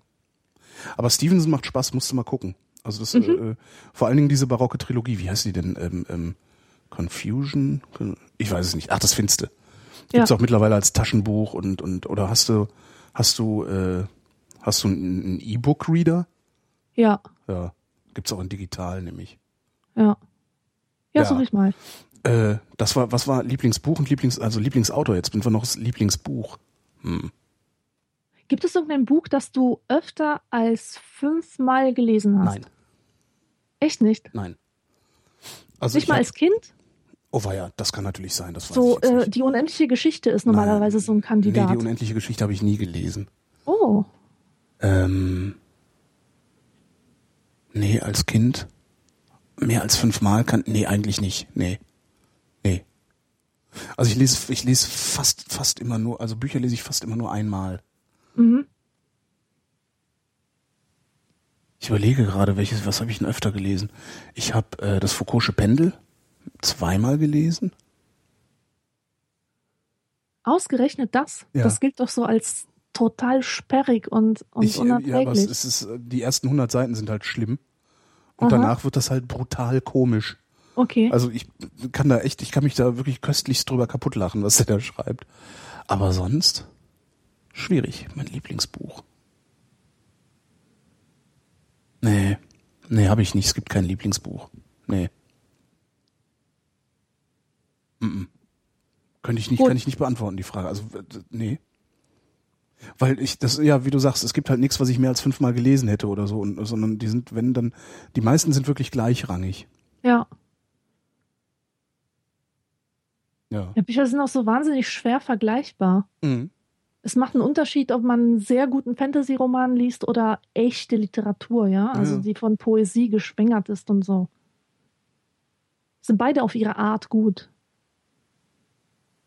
Nee, gibt's bei mir nicht. Was ist bei dir? Gibt's bei dir sowas? Das eine Buch? Äh, ja, gibt es eigentlich schon. Das ist von Fernando Pessoa, das Buch der Unruhe. Nie gehört. Das ist, das ist deswegen toll, weil ich das irgendwann entdeckt habe, als meine Gedankengänge exakt mit denen dieses Autors zusammenfielen. mhm. Und das war eine Offenbarung, ja, weil der hat sich mir sozusagen als Seelenverwandter gezeigt, was mich einfach nur umgehauen hat. Das Buch der Unruhe des Hilfsbuchhalters Bernardo Soares. Soares, genau. Aha. Nicht lesen. Nicht lesen? Nicht Okay. lesen. Es ist sehr trübsinnig, wirklich total depressiv. Also nur was für Leute, die Melancholie mögen. Also, nee, ja, nee, kann ich, ich, ich, ich löse das lieber aus. Also ich ziehe lieber Leute runter, als dass ich Ja. äh, runterziehen lasse. Ja. Ja, nee, ja. Schnell weiter. Daniel wüsste gerne, welche Cola ist euch die liebste? Die echte natürlich. Keine. Äh, ich finde Cola, keine ich, nee, ich Cola? find Cola fies. Ähm, ich, äh, nee, ich mag das nicht. Ich also bin gibt- total Cola-süchtig. Es gibt halt diese Premium Cola. Ich weiß nicht, ob du von der schon mal gehört hast. Das sind so ein paar Verrückte, die äh, eigentlich nur das alte Afri-Cola-Rezept am Leben halten wollten Mhm. und daraus jetzt ein Geschäftsmodell gemacht haben, das äh, Wachstum beinhaltet, aber ohne sich äh, in der, der kapitalistischen, äh, also ohne, ohne böser Kapitalismus zu sein. Musst du mal gucken, premium.de oder premium-cola.de. Die Mhm. äh, machen keine Werbung und so. Also die sagen halt, nee, wir schreien die Leute nicht über Plakate an. Ähm, wir machen das über unser Produkt und wachsen dadurch halt langsamer, aber dafür stetiger und ja, sind, äh, wenn man den Begriff Unternehmen ein wenig umdefiniert. Also wir, wir kennen ja, wenn, wenn wir Unternehmen denken, denken wir ja immer, produziert irgendwas, verkauft davon möglichst viel und nächstes Jahr noch mehr an irgendwelche Kunden und ähm, macht damit Gewinn und Wachstum ein Teil wird reinvestiert, ein Teil wird an die Anteilseigner ausgeschüttet, bla blub. So, ne, was man halt so als Unternehmen kennt. Und die definieren Unternehmen aber ganz anders. Und zwar äh, ist bei denen jeder, jeder einzelne Teil in der Kette, also in der Prozesskette, die dafür sorgt, dass die Cola irgendwann bei dir auf dem Tisch steht, auch gleichzeitig Teil des Unternehmens. Mhm. Das heißt, ähm, man, man muss da wirklich äh, mal aus dem Kasten rausdenken, um das äh, zu durchdenken. Denn ich habe auch den, den, den, äh, ähm, den, wie nennt man denn das? Ja, irgendwie den Typen, der das Ding irgendwie so ein bisschen, der da die Zügel in der Hand hält und das so ein bisschen zusammenhält, weil das Kollektiv auch äh, organisiert ist und so. Den habe ich mal interviewt, den Uwe Lübbermann. Kannst du dir mal anhören. War auch bei Vrind. Schicke ich dir mal den Link. Also es ist wirklich total faszinierend. Äh, jetzt komme ich von der Cola dahin. Aber die, die Art und Weise, wie die ihre Cola vertreiben, keine Mengenrabatte zum Beispiel und sowas. Ähm, die Art und Weise, wie die ihre Cola vertreiben, ist schon sehr spektakulär. Und dadurch, dass die so eine spektakuläre Art und Weise haben, bin ich darauf mal aufmerksam geworden. Und die schmeckt mir sogar einigermaßen, die Premium Cola. Weil die halt nicht so zuckrig ist. Ich bin halt Mhm. überhaupt kein Freund von gezuckerten Getränken. Ich sehe halt zwar so aus, als würde ich den ganzen Tag nur Cola saufen und zwar zwei Liter Flaschen. Äh, zwei Liter Cola und Big Mac. Ähm, aber das, äh, nee, das kommt woanders her, aber nicht von gesüßten Getränken. Ich mag auch, ich mag das alles nicht, nee. Cola ist gut, um, um, um Ge- Getränke damit zu mischen. Was Ja. ich überhaupt nicht mag, ist Cola Light und die Version für Jungs, Cola Zero. Das ist Ach, Cola Zero ist für Jungs? Ist für Jungs, ja. Ach, Weil Cola Light ist halt so ein Mädchen-Diätgetränk. Ne? Ah, ich nehme eine Cola Light, sagen wir Ja. immer. Und äh, dann wurde die Cola Zero für Jungs entwickelt. Das ist, deswegen ist das auch so schwarz. Ne? Sieht so ein bisschen nach Motoröl aus. Und äh, also ich habe das irgendwo gelesen, dass es auch wirklich so gedacht war. das ist zumindest plausibel, ja. Ja, das ist ein plausibel. kalorienreduziertes Getränk für Jungs. Ja. Was ich aber auch irgendwie nicht, also ich trotzdem, also schmeckt schmeckt mir halt auch nicht. Ja, schmeckt mir halt auch nicht. Das hat immer so einen wässrigen Nachgeschmack. Da hat man so das Gefühl, dass, dass man erst einen Schluck Cola nimmt und dann wird so ein, so ein Fladen Spucke nachgespült. Spuckefladen. Auch schön. Aber was ich für ein widerliches Bild gerade im Kopf habe. Ja. Spuckefladen. Ähm, äh, ja, nee, also keine. Also Cola, wenn, wenn Cola, dann Premium oder in einem, in einem Gemisch, Mischgetränk, also in einem alkoholisierten Mischgetränk und da ist es mir dann auch ziemlich Wurst, was für eine Cola da drin ist. Weil ähm, ich glaube, da ist es egal. ja. Also, schätze ich mal. Ich weiß nicht, wie es ist, wenn man da so Billo-Cola aus dem, aus dem Discounter reintut, aber ich denke mal nicht, dass sich da was ändert. Einen Barkeeper fragen. Ich kann jetzt, jetzt geht's hier. Ah, da. Ähm, Daniel wüsste gerne. Schweine, Hühnchen oder Rindfleisch? Oder doch Fisch? Ja, Rind oder Fisch, ne? Also, nee. Nee? Ich habe ja so eine Regel, die habe ich vom heiligen Benedikt. Äh, Vom heiligen Benedikt oder von. Be- nicht Benedikt 16. Okay. Der, Heil, der Heilige, Heilige also der, der Münzortenbegründer. Mhm. Der hat gesagt, ihr lieben Mönche, esst kein Fleisch von Tieren, die auf vier Beinen laufen. Aha. Warum? ähm, ist unrein oder so oder belastet den Körper. Ich, ich weiß, ich weiß es nicht. Mhm. Aber das habe ich mir zu eigen gemacht. Ich esse äußerst ungern Fleisch von vier Beinen, von vier Beinen. Mhm. Ähm, Hühnchen und Fisch sind so Sachen, die, Warum die ich isst mag. du Ich finde, weißt Fleisch du, ich finde, dass Also- diese anderen, diese anderen Fleischsorten, die bilden so äh, diese Fäden, die dann zwischen den Zähnen hängen bleiben. Ja. Das ist eklig. Das ist nicht angenehm zum Essen, finde ich. Mhm. Also wegen der Fäden, aber nicht wegen des Geschmacks oder macht das auch was? Weil das Problem bei Hühnchen, finde ich, ist, es schmeckt halt nach nichts. Ich finde das super. Ich liebe fade Sachen. Ach so, nee. Nee, also ich, das ist wirklich, wenn ich, wenn ich, bevor ich ein Hühnchen, also bevor ich irgendwas mit Hühnchen esse, so Chicken Burger oder sowas, äh, nehme ich lieber Tofu, weil dafür musste dann noch nicht mal ein Huhn sterben. Aber das ist so, ja, nee, Huhn ist mir immer ein bisschen zu geschmacksneutral, außer wenn es jetzt so, ne, halben Kasten Bier im Kopf und an die Hähnchenbraterei. Das ist dann natürlich wieder was ganz anderes. Ja, und sonst, ich finde Schweinefleisch halt immer ein bisschen öde. Oder meistens ein bisschen öde. Und Ja. Rind finde ich halt, Rind schmeckt halt, schmeckt mir halt gut. Also ich finde diesen, den Rindfleischgeschmack gut. Und Fisch finde ich eh schön. Wobei ich da so eine Gräten, super. Grätenparanoia habe. Ich habe als Kind mal eine Gräte quer im Hals sitzen gehabt. Mhm. Ja. Und äh, ne, dann denkst du ja, du würdest ersticken. Und äh, seitdem habe ich echt Probleme mit, mit Fisch, der nicht Filet ist. Und selbst wenn es ein Filet ist, esse ich das vorsichtig. Ja. Das habe ich auch schon immer wieder erlebt, dass im Filet noch so ein Ding drin steckte. Das ist also vorsichtig. Sehr schön ist, es gibt eine Geschichte von ähm, Wiglaf Droste, äh, wo er den traurigsten Beruf der Welt ähm, beschreibt beziehungsweise ähm, den, traurig, also den traurigsten Beruf der Welt erkannt hat. Und zwar, äh, er geht dann, äh, fängt halt an die Geschichte, das, wir kennen das ja alle, ähm, Schlemmerfilet Bordelaise. Ja? Ja. Schlemmerfilet Bordelaise ist ja ausschließlich dafür gemacht, dass man es alleine aus der Schale auf dem Sofa vorm Fernseher isst. Mhm. Was ich irgendwie auch sehr treffend fand. Also ich habe noch nie in Gesellschaft Schlemmerfilet Bordelaise gegessen, aber schon mehrfach alleine beim Fernsehen aus der Blechschale. Ja, so Ähm, TV-Dinner. Genau. I. Und äh, erzählt er hätte äh, äh, dann eben so sein Schlemmerfilet gehabt, Bordelaise und das gegessen und äh, das ist halt Pressfisch und äh, was ihm aber dann passiert wäre, er hätte eine Gräte darin gefunden. Im seinem- Im Schlemmerfilet? Schlemmerfilet Bordelaise, was sehr praktisch unmöglich ist, dass da eine Gräte drin ist. Äh, Und da wäre ihm dann der traurigste Beruf aller Zeiten eingefallen. Grätenwerfer in der Fischfabrik. ist das großartig? Das ist so großartig, oder? Das Bild, dass da ein Typ Super. mit so einem Säckchen Gräten durch die Fischfabrik läuft und überall in diese riesigen Bottiche, wo der Fisch gepresst wird, immer mal so eine Handvoll Gräten reinschleudert, damit's halt hinterher wie echter Fisch aussieht. Das finde ich super. Schauderhaft. Grätenwerfer, es ist so klasse. Droste ist eh toll. Außer wenn Ja. er singt. Ich finde, er sollte nicht singen. Ja. Ich kenne von dem nur dieses eine Lied da mit Her Herbert Grönemeyer. Kann nicht tanzen. Ach so, ja, das ist ja eigentlich auch kein Lied. Das ist ja eigentlich auch nur ein Text, den er vorträgt. Also es gibt sich, ist es sogar mit den Toten Hosen zusammen oder mit den Ärzten oder sowas? Weiß ich nicht. Na, das gibt's halt auch nicht als Lied, sondern als Text, den er vorträgt. Und das ist halt noch lustiger. Ich dachte, das wäre ein Lied. Habe ich falsch abgespeichert. nee, angefangen hat das als Text. Das gibt's auch als Lied, ja, das kenne ich auch. Aber also an, angefangen hat er das als Text. Nee, wenn der mal irgendwo auftritt, musst du mal hingehen, der macht Spaß. Aber halt nur, wenn er Geschichten vorliest. Wenn er anfängt zu singen, finde ich das unerträglich, weil das ist halt so, oh, äh, gesellschaftskritisches Gesangskabarett, ne? ja. Das ist halt nie wirklich witzig. Also Ja. das ist äh, spitzfindig.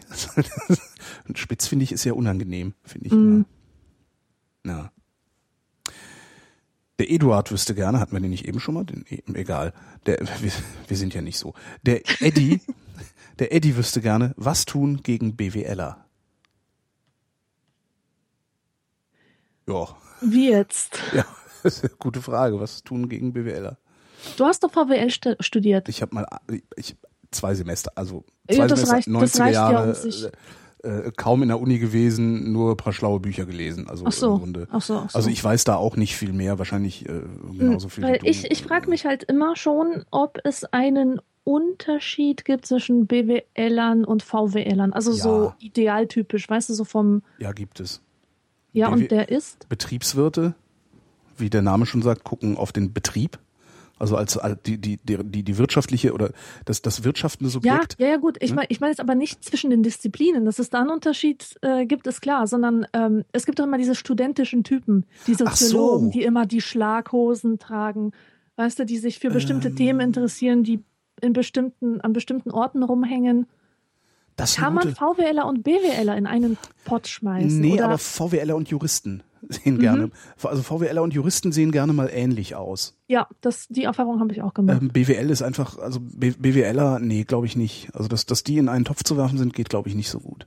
ja, Also vor allen Dingen, also, ich weiß, ich weiß gar nicht, wie es heute ist. Also früher war es so, da waren die, was war denn ja, die VWLer und die Juristen waren zu meiner Zeit irgendwie dichter beieinander als die BWLer und die VWLer. Weil BWL ist halt, das ist halt extrem viel, ne? Das ist von Buchhaltung bis Marketing über weiß ich nicht was. Und VWL ist da schon ein bisschen, ne, nicht, ja doch, so gesehen ein bisschen, bisschen äh, eingeschränkter. Also weil du guckst halt auf die Volkswirtschaft als Gesamtes. So und ja. Nee, aber die, von den Klamotten her, also die Barberjacke, die war halt eher bei den, bei den Juristen, bei den VWLern vertreten und bei den BWLern nicht so. Die sind erst, erst hinterher doof geworden, die BWLer. Mhm. ja, und was macht man jetzt gegen die? Was macht man hier? Ja, nix. Wir brauchen die. Was machen die denn? Ähm, Was machen die denn, wofür man die jetzt irgendwie klatschen müsste? ja, genau, BWLer klatschen. Na, was sie machen ist, ähm, sie bringen, also das, das Problem überhaupt der Wirtschaftswissenschaften ist ja, dass sie, dass sie äh, dazu neigen, sich für eine Naturwissenschaft zu halten. Hm? Also dass sie, Mhm. sie neigen dazu, äh, die, die ökonomischen Scheingesetzmäßigkeiten, die ja menschengemacht sind, äh, als Naturgesetze zu interpretieren. Ähm, und daraus dann bestimmte äh, Schlüsse zu ziehen. Ne? Also da kommt ja, ist es halt, wenn du, wenn du hingehst und sagst, so, wir gucken uns jetzt mal an, wie ein Markt, wie ein Markt funktioniert oder wie der ideale Markt funktioniert und ziehen daraus Schlüsse, äh, kommst du ganz schnell an den, zum Neoliberalismus. Und Der Neoliberalismus ist aber wiederum eine politische Ideologie und keine, keine wirtschaftliche Ideologie. Und ähm, das Problem, was, was überhaupt die Wirtschaftswissenschaften machen, ist, sie äh, betrachten, sie betrachten einen Ausschnitt aus der Wirtschaft, also die, den Betrieb als BWLer, ähm, und versuchen daraus Schlüsse für das Funktionieren einer gesamten Gesellschaft zu ziehen. Und das geht halt nicht. Ein, ein, ein Betrieb kann sparen, ja, eine Gesellschaft nicht so gut. Ähm, Ja. Und, und trotzdem wird immer so getan, als wäre ja so ein, eine, eine, eine Organisationseinheit wie ein Staat, als wäre das ja im Grunde nichts anderes als ein riesengroßer Betrieb. Aber das funktioniert nicht. Ich glaube, das ist eine der Hauptkritiken, die man an die, an die Betriebswirtschaftslehre anlegen muss. Also dass dann einfach äh, jede Menge BWLer irgendwann mal in diese ganzen Beratungsfirmen ge gerülpst wurden und von da aus dann äh, gedacht haben, sie könnten jetzt irgendwie an größeren Rädern drehen oder an Rädern drehen, die eigentlich gar nicht für Fachgebiet gemacht sind. Das ist so ein Eindruck, den ich oft habe, wenn ich mit BWLern zu tun habe. Ähm, ansonsten aber, man unternimmt nichts gegen die, weil man braucht die. Das sind die Buchhalter. Unsere Ja. Buchhalter sind BWLer. Die Ähm. sollten vielleicht mehr so soziologisch-psychologische Kurse belegen. Das würde möglicherweise helfen. Vielleicht würde es aber auch dann noch größere Fehlschlüsse produzieren. Mm, Also ich habe ich hab oft erlebt, also wirklich oft erlebt, dass BWLer ähm, überhaupt keinen Blick dafür haben, dass äh, überhaupt was, also so, was so eine Gesellschaft ausmacht, das ist ja, das ist ja wie ein Organismus fast schon. Also ne, da sind ganz viele irrationale Dinge passieren halt in so einer Gesellschaft. Ähm, und das passiert halt auch in Betrieben, wenn sie eine gewisse Größe erreicht haben, dass du, dass du nicht mehr ähm, ja, das, normale Steuerungsinstrumente versagen halt, wenn viele Menschen den ganzen Tag miteinander zu tun haben, weil jeder, ne, irgendwie, weiß ich nicht, ich bin heute hab letzte Nacht schlecht geschlafen, äh, äh, äh, meine Kollegin hat irgendwie, äh, wie heißt das, prämenstruelles Syndrom, das heißt, wir haben beide irgendwie latent schlechte Laune und äh, kriegen dann Knatsch. Ne? Ähm, das lässt sich halt mit mit den Werkzeugen, die so ein so ein BWL hat, nicht abbilden. Ja? mhm. Und trotzdem versucht er, das Unternehmen in eine bestimmte Richtung zu lenken. Also es sind halt immer auch die, die BWLer, die dann irgendwie kommen als Berater ja, und äh, so tun, als wüssten sie, wie man ein Unter Unternehmen führt. Also das ist, da, es gibt da schon ein Problem. Also zumindest in, in meiner Alltagswahrnehmung gibt es ein Problem mit diesen Leuten. Ähm, das sich auch sicher lösen ließe. Indem man halt sagt, du bist BWLer, du kannst mir überhaupt nichts erzählen. Mhm. Also das ist zum Beispiel BWL, die Betriebswirtschaftslehre hat halt in der Politikberatung nichts verloren, aber sie ist da ganz groß. Das ist schon schwierig. Aber trotzdem, wir brauchen die. Also BWLer sind halt heutzutage, was heutzutage BWLer sind, sind halt die, die vor 20 Jahren eine Banklehre gemacht haben. Also nichts gegen die Unternehmen, sondern Sie integrieren aber da, wo sie hingehören. Ja, Sie auf ihren Platz verweisen. einen Zwinger für sie bauen, einen Genau. schönen Maulkorb anlegen. BWL-Zwinger, das ist es doch mal. da müssen die alle rein. Nein, ich mache mich halt gerne über BWLer lustig, weil Betriebswirte äh, sehr, sehr gerne halt dazu neigen, irgendwie aus ihrer, aus ihrer ähm, begrenzten, aus ihrem begrenzten Blick auf wirtschaftliches Handeln große äh, politische Utopien oder große politische Ideen zu entwickeln. Und das funktioniert halt vorne und hinten nicht. Also wenn man sagt, äh, der Staat darf nichts mehr ausgeben, wie die schwäbische Hausfrau, und wirklich glaubt, die schwäbische Hausfrau wäre dasselbe wie der Staat, ist halt Quatsch. Aber egal. Welchen Stecker steckst du am liebsten? fragt Marco. Also Ethernet, USB oder auch einen einfachen Schuko-Stecker. Welchen Stecker einzustecken macht dir am meisten Spaß? Hm. Ich finde Stecker total schlimm, besonders Schokostecker. Was ich hingegen sehr mag, ich weiß aber gar nicht, ob die irgendwie einen speziellen Namen haben, das sind so diese neuen Stecker von, von Apple für, Doch, doch, die heißen Äh, irgendwie. weißt du, die magnetischen. Light- Lightning Blitz. Ach so, die am, am Laptop an der Seite sind, so diese ja genau, von, vom Ladegerät. Ja, die sind geil. Ich weiß, gar, weiß ich auch nicht, wie die heißen. Ja, die sind jedenfalls schön. Die sind Ja, die sind elegant, sie machen keinen Stress, man kann sie gut reinmachen. Man kriegt nicht sofort die Krise, wenn man übers Kabel stolpert, weil das Kabel Ganz fliegt genau. einfach ab.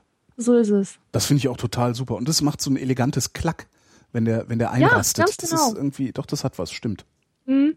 Ja, stimmt. Was ich ja schlimm finde, ne? Es gibt genau zwei Möglichkeiten, einen USB-Stecker reinzustecken. Zwei. Ja, Und gefühlt treffe ich häufiger die falsche Entscheidung als die richtige. ja, ging mir auch immer so. Das, da stimmt doch was nicht. Ja, Ich mein, alleine, dass das so möglich ist, spricht doch schon gegen USB. ja. Ah. Was findest du an Schuko-Steckern schlimm? Die sind, ach, die sind immer so schwer reinzutun, finde ich. Da muss man immer so fummeln, so Kraft ausüben. Stimmt, da muss man immer, hm, stimmt. Wegen der, wegen dieser ist nervig, Haken. Ja. weil ich, ich brauche halt ähm, Stecker durch einstecken, wenn ich schon im Bett liege. Zum. Beispiel, weil ich mir Licht machen will oder weil ich äh, mein Handy aufladen muss oder Mhm. so. Und dann nervt das, wenn man so mit schlaffen Gliedern da rumhängt und äh, dann plötzlich diesen Kraftaufwand ähm, aufbringen muss, um, um den Stecker da reinzutun. Also es hängt natürlich auch von der Steckdose ab. Es, es gibt auch unglaublich schwierige Steckdosen. Das Schlimmste sind so Kindersicherungssteckdosen, wo man es dann noch so ja, drehen muss. Man so drehen muss, ja. Da bin ich motorisch auch überfordert. Also, ja. Schlimm. Es schreibt hier ein gewisser Robert, Achtung, warte, Gwotz, G-W-O-Z-D-Z. Sprich das mal. Gewuscht. Gwuscht, Nagel. Gewuscht. genau, Nagel Na, heißt Gwuscht. Gwuscht. Ach, das O mit dem Strich oben drüber ist ein U. Genau, das heißt äh, Gwuscht. Usamkniente, also geschlossenes U. Usamkniente. Mhm. Gewuscht. Okay. Dzień dobry, Alexandra. Hallo, Holgi. Wir fahren demnächst zu zweit mit dem Motorrad für ein paar Tage nach Polen. Wo sollen wir Cabanossi kaufen? An der Bude, im Supermarkt oder beim Fleischer? Aber beim Fleischer, immer beim Fleischer. Die polnische Wurstfrau ist ein Thema für sich. Das sollte man auch Die nicht verpassen. Polnische Wurstfrau ist ein Thema für sich. Äh, ist es lang? Dann machen wir eine Extrasendung draus. Oder ist es kurz? Dann kannst du es jetzt Nee, erzählen. das sollten wir vielleicht eine Extrasendung drüber machen, ja, weil ähm, also Polen wurde ja regiert von den Wurstfrauen. ah. Jahrzehnte Dann machen wir im. Anschluss Die an diese Sendung-. Im Anschluss an diese Sendung machen wir sofort noch eine Sendung zur polnischen Wurstfrau. Also nimm die Wurstfrau mit, auf jeden Fall. Also- die Wurstfrau ist auch immer total happy, wenn man, äh, also wenn sie die ihre Würste herzeigen kann. Äh. Besonders Ausländern, weil Polen sind ja generell überzeugt davon, dass ihre Wurst die beste ist. Und erst recht so äh, Wurstfrauen, professionelle. Da, du meinst, damit kann man eine ganze Sendung füllen? Ja, 20 Minuten Sendung, halbe Echt? Stunde Sendung. Krass. Ich bin ja mal gespannt auf die Sendung, die nach der Vrindheit kommt. oh. Diese Frage habt ihr euch in der ersten Vrindheit Reloaded selbst gestellt, allerdings nicht beantwortet. Daher nun von mir. Was ist eurer Meinung nach Pietät? Fragt Bastian. Das hatten wir ja schon. Ja, das haben wir schon am Anfang Also geklärt. Pietät ist, also mit Pietät sind wir durch. Der Tobias wüsste gerne. Findet ihr Suggestivfragen eigentlich auch so doof?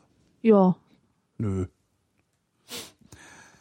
Der Tobias möchte wissen, ist eine gute gemeinte, ist eine gut gemeinte Lüge besser als eine schmerzhafte Wahrheit? mm, das kommt drauf an. Ja, so prinzipiell kann man das nicht sagen. Nee, es gibt ja einmal den Fall, wo jemand eine Radlerhose anzieht und überzeugt davon ist, dass sie ihm steht und er super aussieht. Das geht doch gar nicht. Ja, ist einfach nur ein Beispiel. Außer, außer, ja? er, außer, wenn er, außer wenn er eine Frau ist, ja, und vorne nicht irgendwie so Klöten Gequetsche hat, dann könnte eine Radlerhose noch ganz gut aussehen. Aber selbst da gibt's Probleme. Nicht jede Frau kann eine Ja. Radlerhose problemlos tragen. Ja, Hm? aber das sollte man so einer Frau auch sagen. Echt? F- Findest du, also ich- gehöre ja zu den Leuten, die ich, ich, ich sage sowas ja gerne. Ich weise gerne Menschen darauf hin, also, sei es, du hast da einen gelben Pickel im Gesicht oder deine Haare liegen gerade sehr wirr oder äh, äh, weiß ich nicht sonst was, weil ich denke mir, also ich wäre froh, wenn mir das einer sagen würde, wenn ich irgendwie gerade bescheuert aussehe. Ähm, darum, aber äh, zu einer Frau gehen und sagen, sagen, äh, entschuldigen Sie, aber äh, Ihr Camel Toe zeichnet nein, sich ab. so. Sie sollten Nein, nein, diese nein, Hose nicht nicht so. tragen. Das, Ich, ich habe die Frage jetzt so verstanden. Falls, falls irgendjemand zu dir hinkommt und sagt, du sag mal ganz ehrlich, findest du, dass ich eine Schlampe bin oder so? Ja. Ja. Das ist so eine Frage, die Hm. mir die 14-jährige Freundin von mir damals gestellt hat. Hm. Und ich habe gesagt, ja, ich finde, dass du eine Schlampe bist. Und die, die hat es nicht verkraftet. Sie Ja. hat es nicht verkraftet. Sie wollte die Antwort nicht hören. Sie Ja. wollte etwas Nettes hören. Und ähm, da sollte man halt immer so dieses ein bisschen feines Feingespür mitbringen und, und gucken, will dieser Mensch wirklich eine Antwort auf seine Frage Mhm.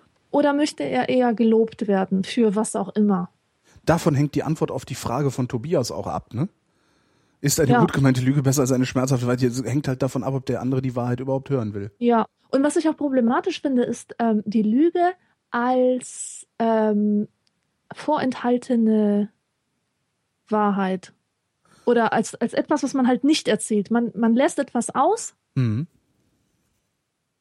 Das, das finde ich zum Beispiel sehr schwierig. Ja. Ich weiß nicht, ob es gut ist, jemanden zu schonen, wenn zum Beispiel jemand gestorben ist. Ich weiß nicht, ob es gut ist, dann von der, von der Mutter, äh, ähm, wenn, sie, wenn sie ihrer Tochter nicht sagt, dass die Oma tot ist. Es, auch Nur da ist um- es um wieder, es sie- ist, es ist halt situationsabhängig. Ne? Ich finde, es ist prinzipiell immer schlecht, jemanden zu schonen. Aber es, es, es kann für den Moment wirklich sehr sinnvoll sein. Also äh, das kann man, man kann ja schon kleiner anfangen. Man muss ja noch nicht mal so Todesfälle nehmen, sondern dieses, dieses beliebte Spiel, Leute kurz vor Weihnachten zu feuern. Ja? Mhm. Also ihnen zu sagen, ja, zwischen Weihnachten und Neujahr, die drei Tage darfst du noch arbeiten kommen, danach ist Schluss. Ähm, das ist ja eigentlich auch die schmerzhafte Wahrheit. Aber da wäre ich grundsätzlich auch der, der, der Meinung, dass man sagen sollte, pass mal auf, wir haben in unserer Kriegskasse immer noch mal Geld für einen Monat. Wir feuern die Leute grundsätzlich erst Ende Januar. Oder so. Mhm. Was ja dann auch irgendwie eine gut gemeinte Lüge wäre, weil eigentlich will man sie längst loswerden. Also Ja. ich finde, es ist immer, es hängt halt immer davon ab, äh, äh, äh, ja, in welchem Zusammenhang man eventuell lügt oder nicht.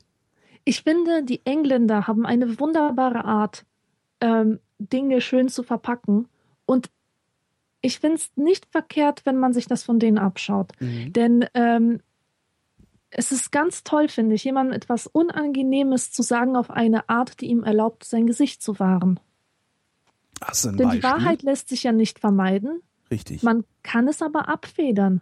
Man kann die Härte abfedern, indem man Worte wählt, die, die einfach nicht so direkt sind.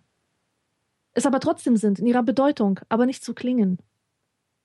Hast du ein Beispiel? So irgendwas Ja. Konkretes? Ähm, ich habe den Eindruck, dass sie in letzter Zeit abwesend sind.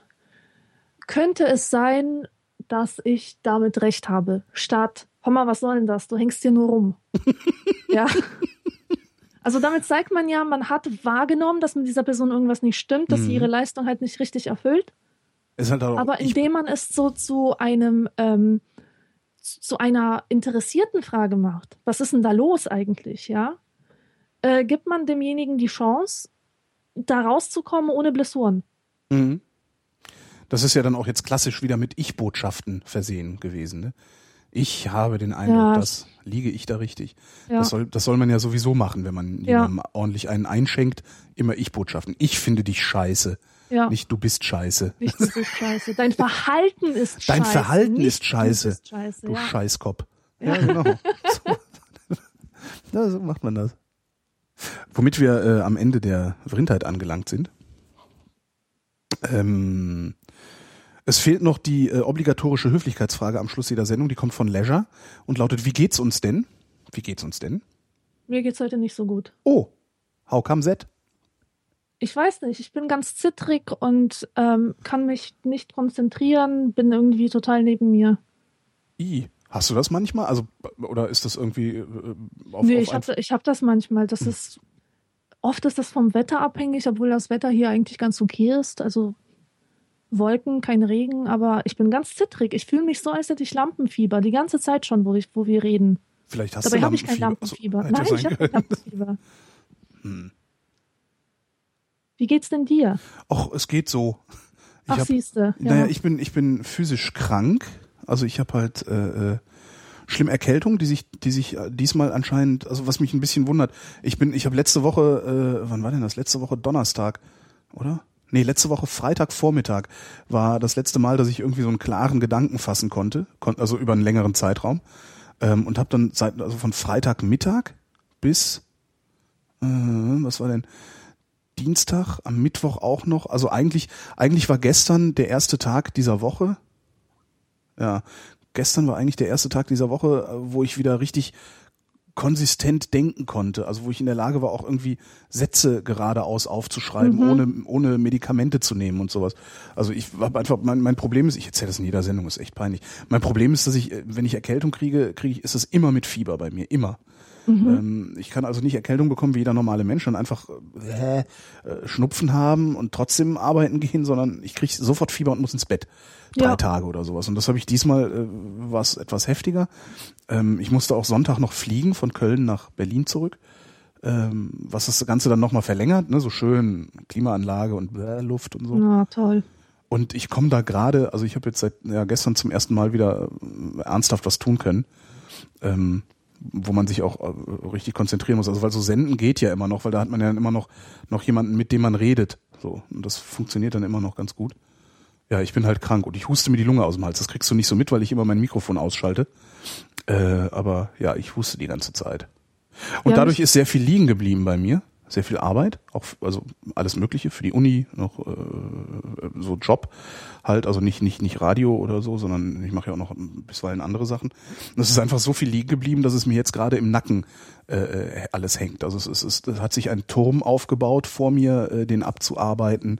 Ähm, in der gegebenen Zeit, die ich mir mal vor zwei Wochen gegeben habe, eigentlich nicht mehr möglich ist. Das ist so ein bisschen das Problem. Darum bin ich gerade in so einer komischen, ja, kennst du das, diese, so eine Art Duldungsstarre? Wenn Ja, es einfach zu natürlich. viel wird. Also im Moment ist Ja. es zu viel und ich sitze hier und mache, weil es zu viel ist, gar nichts. So fühlt sich das gerade ein bisschen an. Mhm. Was nicht ganz stimmt. Ich habe gestern irgendwie mal die Wohnung auf Vordermann gebracht, einen Schrank aufgebaut, was auch so Kleinkram ist und so. Aber ich müsste eigentlich eine Hausarbeit schreiben. Ich muss noch irgendwie äh, äh, einen ein, ein, ein Blog aufsetzen und Grafiken machen und, und Sounddesign machen und äh. Und das ist alles sehr, sehr viel. Und ich bin ganz froh, dass nächste Woche Ostern ist, weil von Karfreitag bis Ostermontag passiert gar nichts. Ja. Und da werde ich mich dann halt zurückziehen und äh, alles nacharbeiten, was liegen geblieben ist. Ja, du solltest mal auch aufpassen, dass du die Erkältung nicht verschleppst. Genau, Kind? das ist das nächste Problem. Ja, Ja, ja genau. Das, das kann nämlich wirklich ekelhaft sein, wenn man zwei Monate lang Ja. am Rumhusten ist. Hatte ich auch schon. Ist dann, das ist dann, Mhm. äh, ich habe mal eine Erkältung verschleppt. Ähm, die ist dann, als ich, was war denn das? Das, das war, da habe ich, ne, da habe ich mir eine Wohnung saniert, so richtig, mit meinem Vater zusammen ähm, in Frankfurt damals und äh, habe gedacht, na ja, das kriegen wir schon hin. Ähm, ich gehe trotzdem arbeiten währenddessen und bin halt äh, wöchentlich, also ich bin immer dienstags nach Frankfurt, also montags hatte ich meine Sendung in Berlin, bin dienstags nach Frankfurt gefahren, habe dann da Dienstag, Mittwoch, Donnerstag gesendet und bin Freitag oder Samstag wieder zurück nach Berlin, um da montags wieder zu senden. Ähm, das habe ich gemacht und gleichzeitig noch meinem Vater geholfen, also weil nicht der hat mir geholfen, sondern ich habe ihm geholfen, wenn ich ehrlich bin, meinem Vater geholfen, die Wohnung zu sanieren. Und das war eigentlich viel zu viel, aber ich habe das auch einfach und bin, habe dann auch noch Erkältung gehabt zwischendurch, habe auch gedacht, so brach egal. Äh, wenn man arbeitet, nimmt man das ja nicht so wahr. Und dann bin ich danach, also das war dann so September, glaube ich, als, als das fertig war und ich umgezogen war. Und dann bin ich vier Wochen später, Oktober muss das gewesen sein, äh, nach London geflogen, habe da ein paar Leute besucht, habe mir die Stadt angeguckt und äh, bin auf dem Rückflug am Flughafen bewusstlos geworden, weil ich nämlich eine Lungenentzündung hatte. Ach du Scheiße, Ja. echt richtig bewusstlos Ich geworden. bin ernst, das ist das erste und einzige Mal in meinem Leben, dass ich richtig bewusstlos geworden bin. Das Bewusstloswerden selbst fand ich total cool, weil dieses Ausknips, weißt du? Du merkst, dass du weg bist, daran, dass du wiederkommst. Also daran, dass du wiederkommst, merkst, dass du weg warst. Das fand ich schon irgendwie sehr spektakulär. Aber ja, ich bin richtig bewusstlos geworden. Ich bin äh, mit Sternchen vor den Augen nach Gatwick gefahren mit dem Zug. Hab mich dann durch diesen Flughafen geschleppt. Ähm, ich wusste nicht, was ich hab. Ich dachte nur so, boah, also Fieber und so hatte ich, also Erkältung und sowas. Ähm, aber ich dachte, das wäre halt so ein ganz normaler grippaler Infekt, der gerade voll reinhaut. Und irgendwann dachte ich so, okay, äh, wenn das Flugzeug ganz, ganz auf außen da draußen an dem Gate steht, da schaffe ich nicht, da 20 Minuten hinzulatschen. bin dann zu diesem Counter gegangen, habe gesagt, hier, äh, was muss ich denn eigentlich, also mir geht's nicht gut, was muss ich denn eigentlich machen, um mit so einem Elektroauto zum Gate gefahren zu werden? Und dann sagte die, äh, können Sie mir mal Ihr Ticket geben? Und dann habe ich nach meinem Ticket gegriffen. Und das nächste, woran ich mich erinnere, ist, dass äh, Menschen mich geohrfeigt haben und gesagt haben, can you hear me, sir? Can you hear me? das war echt krass. Äh, ja. Und da hatte ich eine Lungenentzündung. Und die hat mich dann zwei Wochen komplett aus, ausgenockt. Also komplett. Da ging dann halt gar nichts mehr, weil da war dann noch Ja. eine Rippenfellentzündung dabei, was äh, richtig schmerzhaft ist. Und äh, äh, also da, da, wo du wirklich bei jedem Atemzug macht dann dein Rippenfell Knarz, wie eine Lederjacke. Mm. Also schlimm. Ja, ja, nee, Erkältung verschleppen ist halt auch echt schlimm, ja, ja, ja. Naja, so geht's mir gerade. Also eigentlich geht's mir gut, ich jammere auf hohem Niveau. Ähm, ja. Und müsste eigentlich nur mal irgendwie, weiß ich nicht, mein Zeitmanagement oder wie man das nennt, in den Griff kriegen. Aber sonst geht's mir gut. Ich kann nicht klagen. Und damit, bist du überhaupt noch da oder habe ich jetzt Ich bin Nichts noch geredet? da. Ah, gut, ich wenigstens-. Und damit beenden wir diese Sendung. Alexandra, wir sprechen uns noch und zwar in 14 Tagen, wenn du nichts dagegen hast. Mhm. Ja? Abgemacht. Okay. Äh, schönen Sonntag noch. Und äh, geneigte Hörerschaft, vielen Dank für die Aufmerksamkeit. Danke.